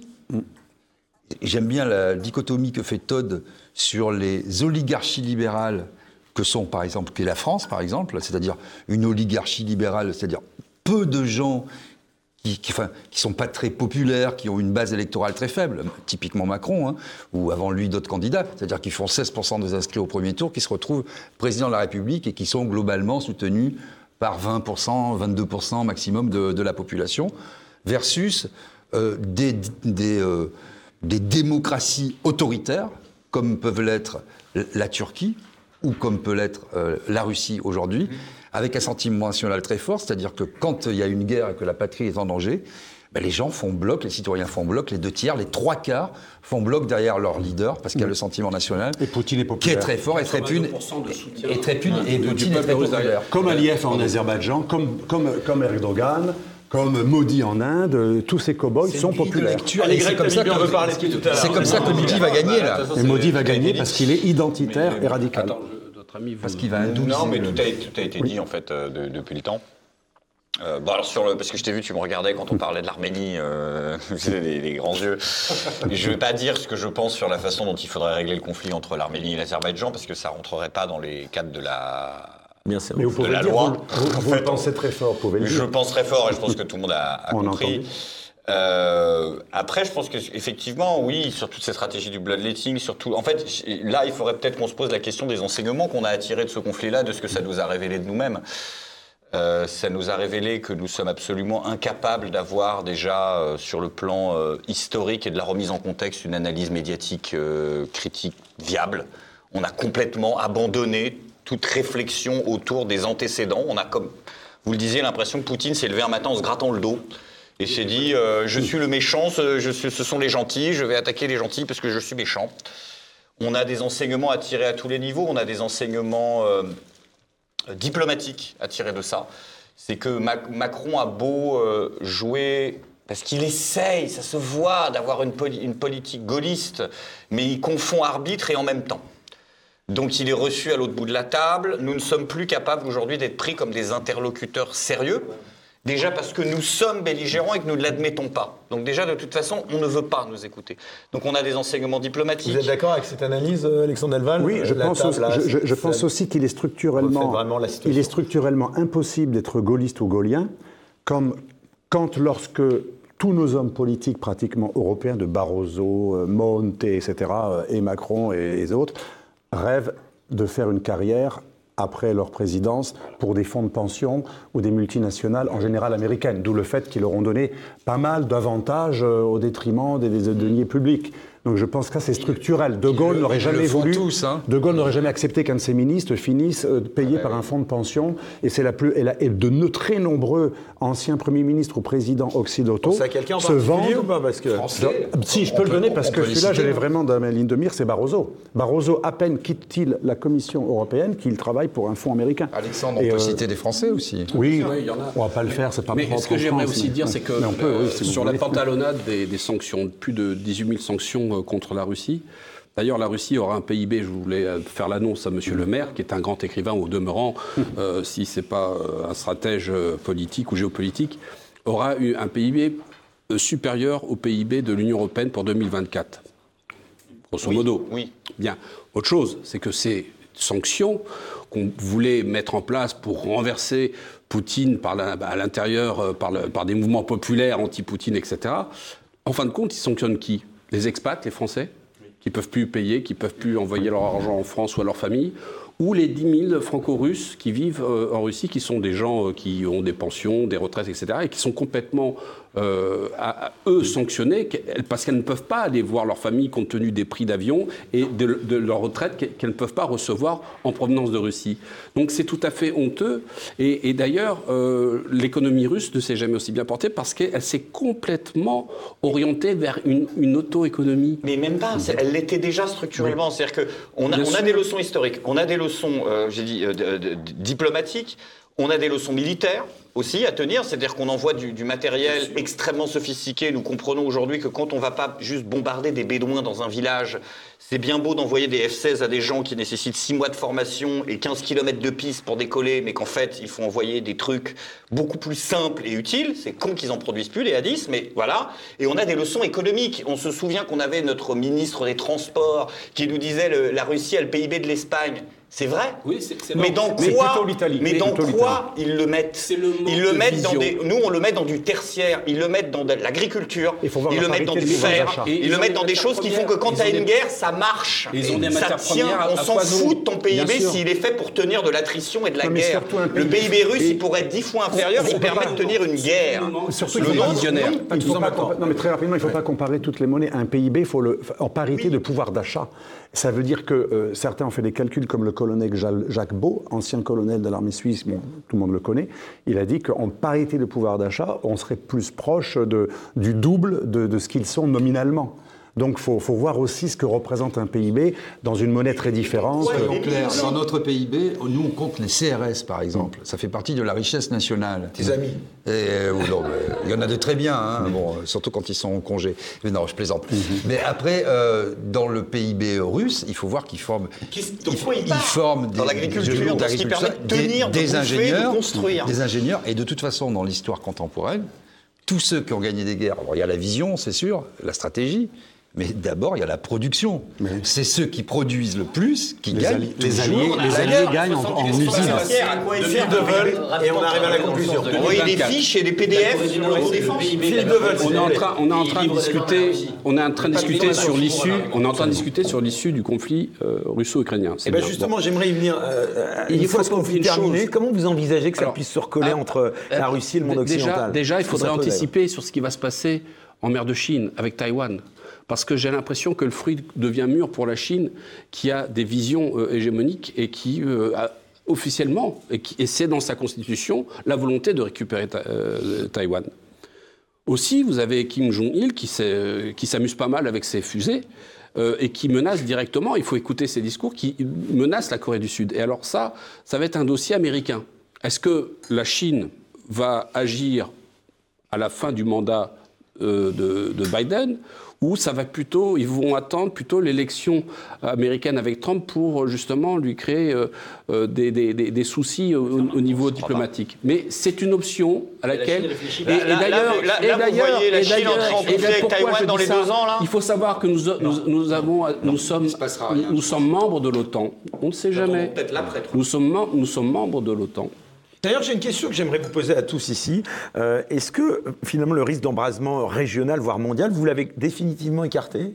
Il n'est pas définitivement d'une La, la- la guerre pire, mondiale. la pire configuration pour l'Occident qui pourrait représenter un chaos, ce serait Taïwan, Ukraine x2, plus Gaza, plus Iran, Israël, euh, Yémen, plus euh, Venezuela ou euh, d'autres conflits. S'il y avait 5-6 conflits anti-occidentaux en même temps, là, ça deviendrait extrêmement problématique.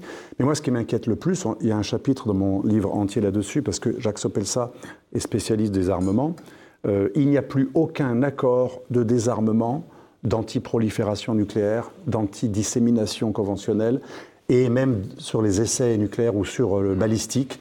Tous les accords de la guerre froide et qui, qui ont, qui ont été dénoncés, il faut le rappeler, en premier par l'équipe de George Bush dans le cadre de l'unilatéralisme, ont été dénoncés, et c'est logique, Même depuis quelque temps, même ceux qui n'étaient pas appliqués. On a accusé Poutine récemment, la salle à des informations, d'avoir dénoncé l'accord, par exemple, sur euh, le balistique, mais il a, pris- il, a, il a attendu 20 ans avant de faire ce qu'avaient fait les Américains qui n'avaient même pas signé. Vous voyez, donc il n'y a plus aucun accord. On, ne se, on, on se parle encore, heureusement les militaires se parlent, mais on, on- on se donne des noms d'oiseaux. On fait des guerres de plus en plus directes, parce que c'est pas vraiment indirect. Quand, quand on envoie, il y, a, il y a des milliers de soldats occidentaux qui entraînent des Ukrainiens en Ukraine. Quand on leur donne un armement qu'ils ne savent pas utiliser, on a plein de techniciens et on a des mercenaires et on a des forces spéciales euh, sans le costume. Donc aujourd'hui, ce que je veux dire, c'est que la situation est extrêmement grave et on ne peut pas écarter un dérapage qui euh, dégénère sur une guerre directe OTAN-Russie. On ne peut pas du tout Allez, l'écarter. Didier, pour terminer. Bon, pour terminer très la rapidement, je, je suis effectivement d'accord sur le dérapage, parce qu'on ne peut pas tout contrôler. Mais ce qu'il faut voir, c'est qu'aujourd'hui, les principaux belligérants, ni la Chine n'a intérêt à entrer dans la guerre, la, Russie n'a pas intérêt à entrer dans la guerre, les États-Unis. Euh, ils font quand même nettement plus attention parce que sur fond de dédollarisation mondiale Ils ont de l'économie. non, non, non, non, non. Ils sont dans une situation politique très compliquée. Euh, Biden, euh, c'est un peu compliqué pour lui. Euh, le- les crédits euh, ne sont pas infinis. La- L'opinion américaine, ça a été dit aussi, est très divisée en deux blocs. En tout cas, elle est très hostile à ce que les, les États-Unis investissent encore massivement en Ukraine. Personne n'a intérêt à un embrasement mondial aujourd'hui. Personne. Allez, on arrive à la fin. Vraiment. absolument. Euh, Le Alexandre Delval, j'aurais quelques dernières questions à vous poser, si vous pouvez vraiment répondre euh, rapidement. Après presque deux ans de conflit aujourd'hui, euh, est-ce qu'on peut dire que l'Europe est la grande perdante? Oui, C'est le dindon de la farce, c'est l'un des titres de mes chapitres sur le, le choc global. Les gagnants et les perdants de ce conflit Alors, les, gagnants, c'est très clair. À court terme, les États-Unis. À long terme, moins, que- parce que c'est pas encore le cas, mais si jamais la dédollarisation, euh, euh, ce serait vraiment un des piliers de la force américaine qui se perdrait. La Chine, alors là, elle gagne sur tous les tableaux. Elle achète moins cher le gaz et le pétrole russe. Elle dit, bah, tu comprends, je t'aide.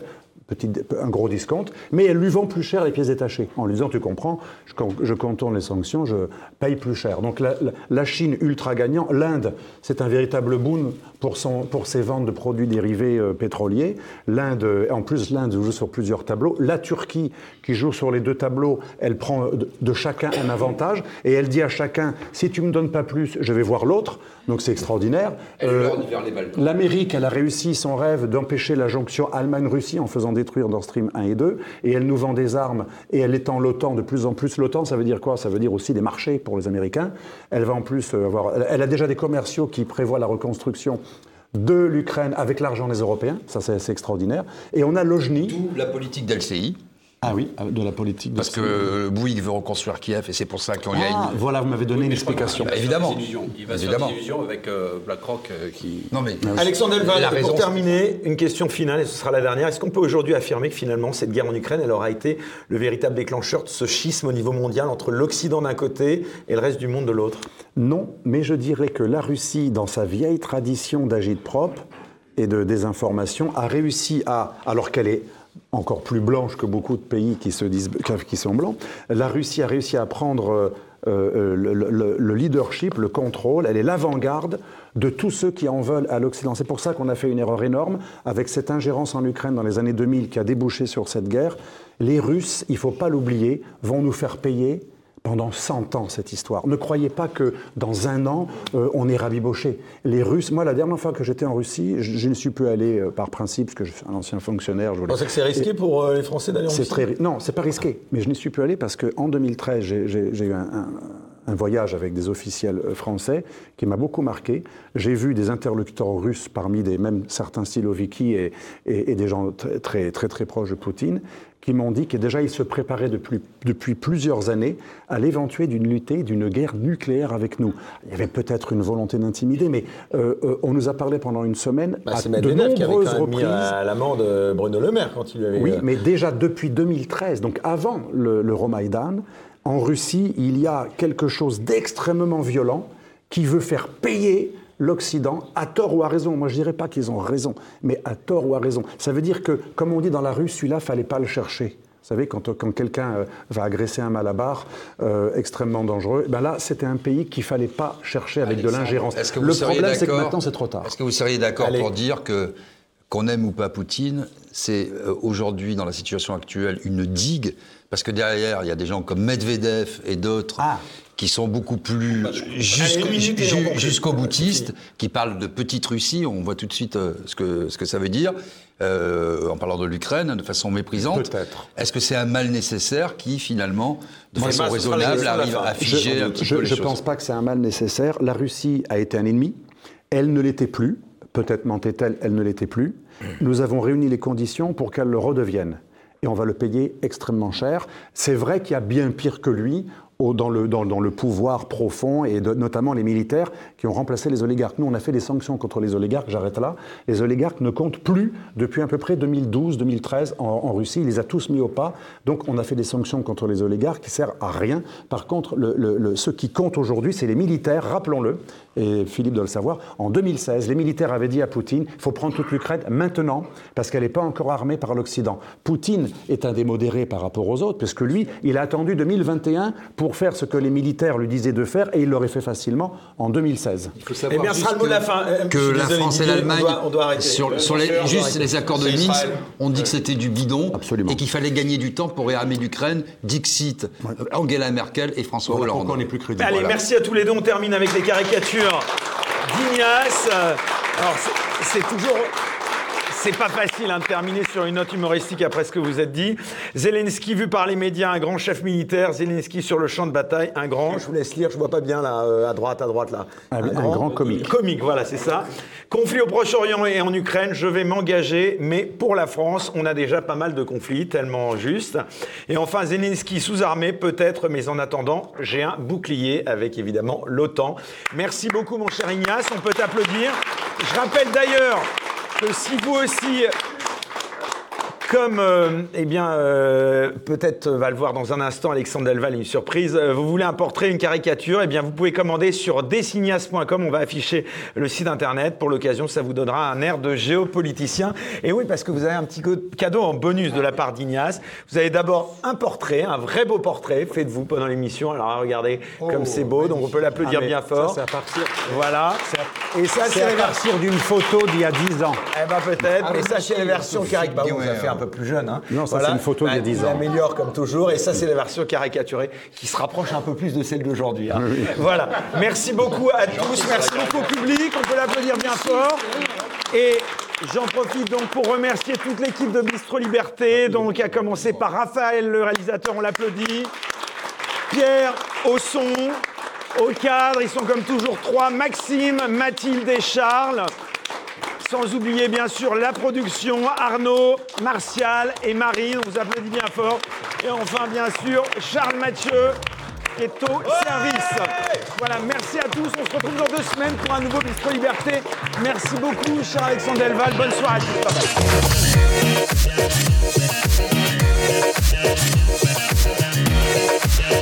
bye.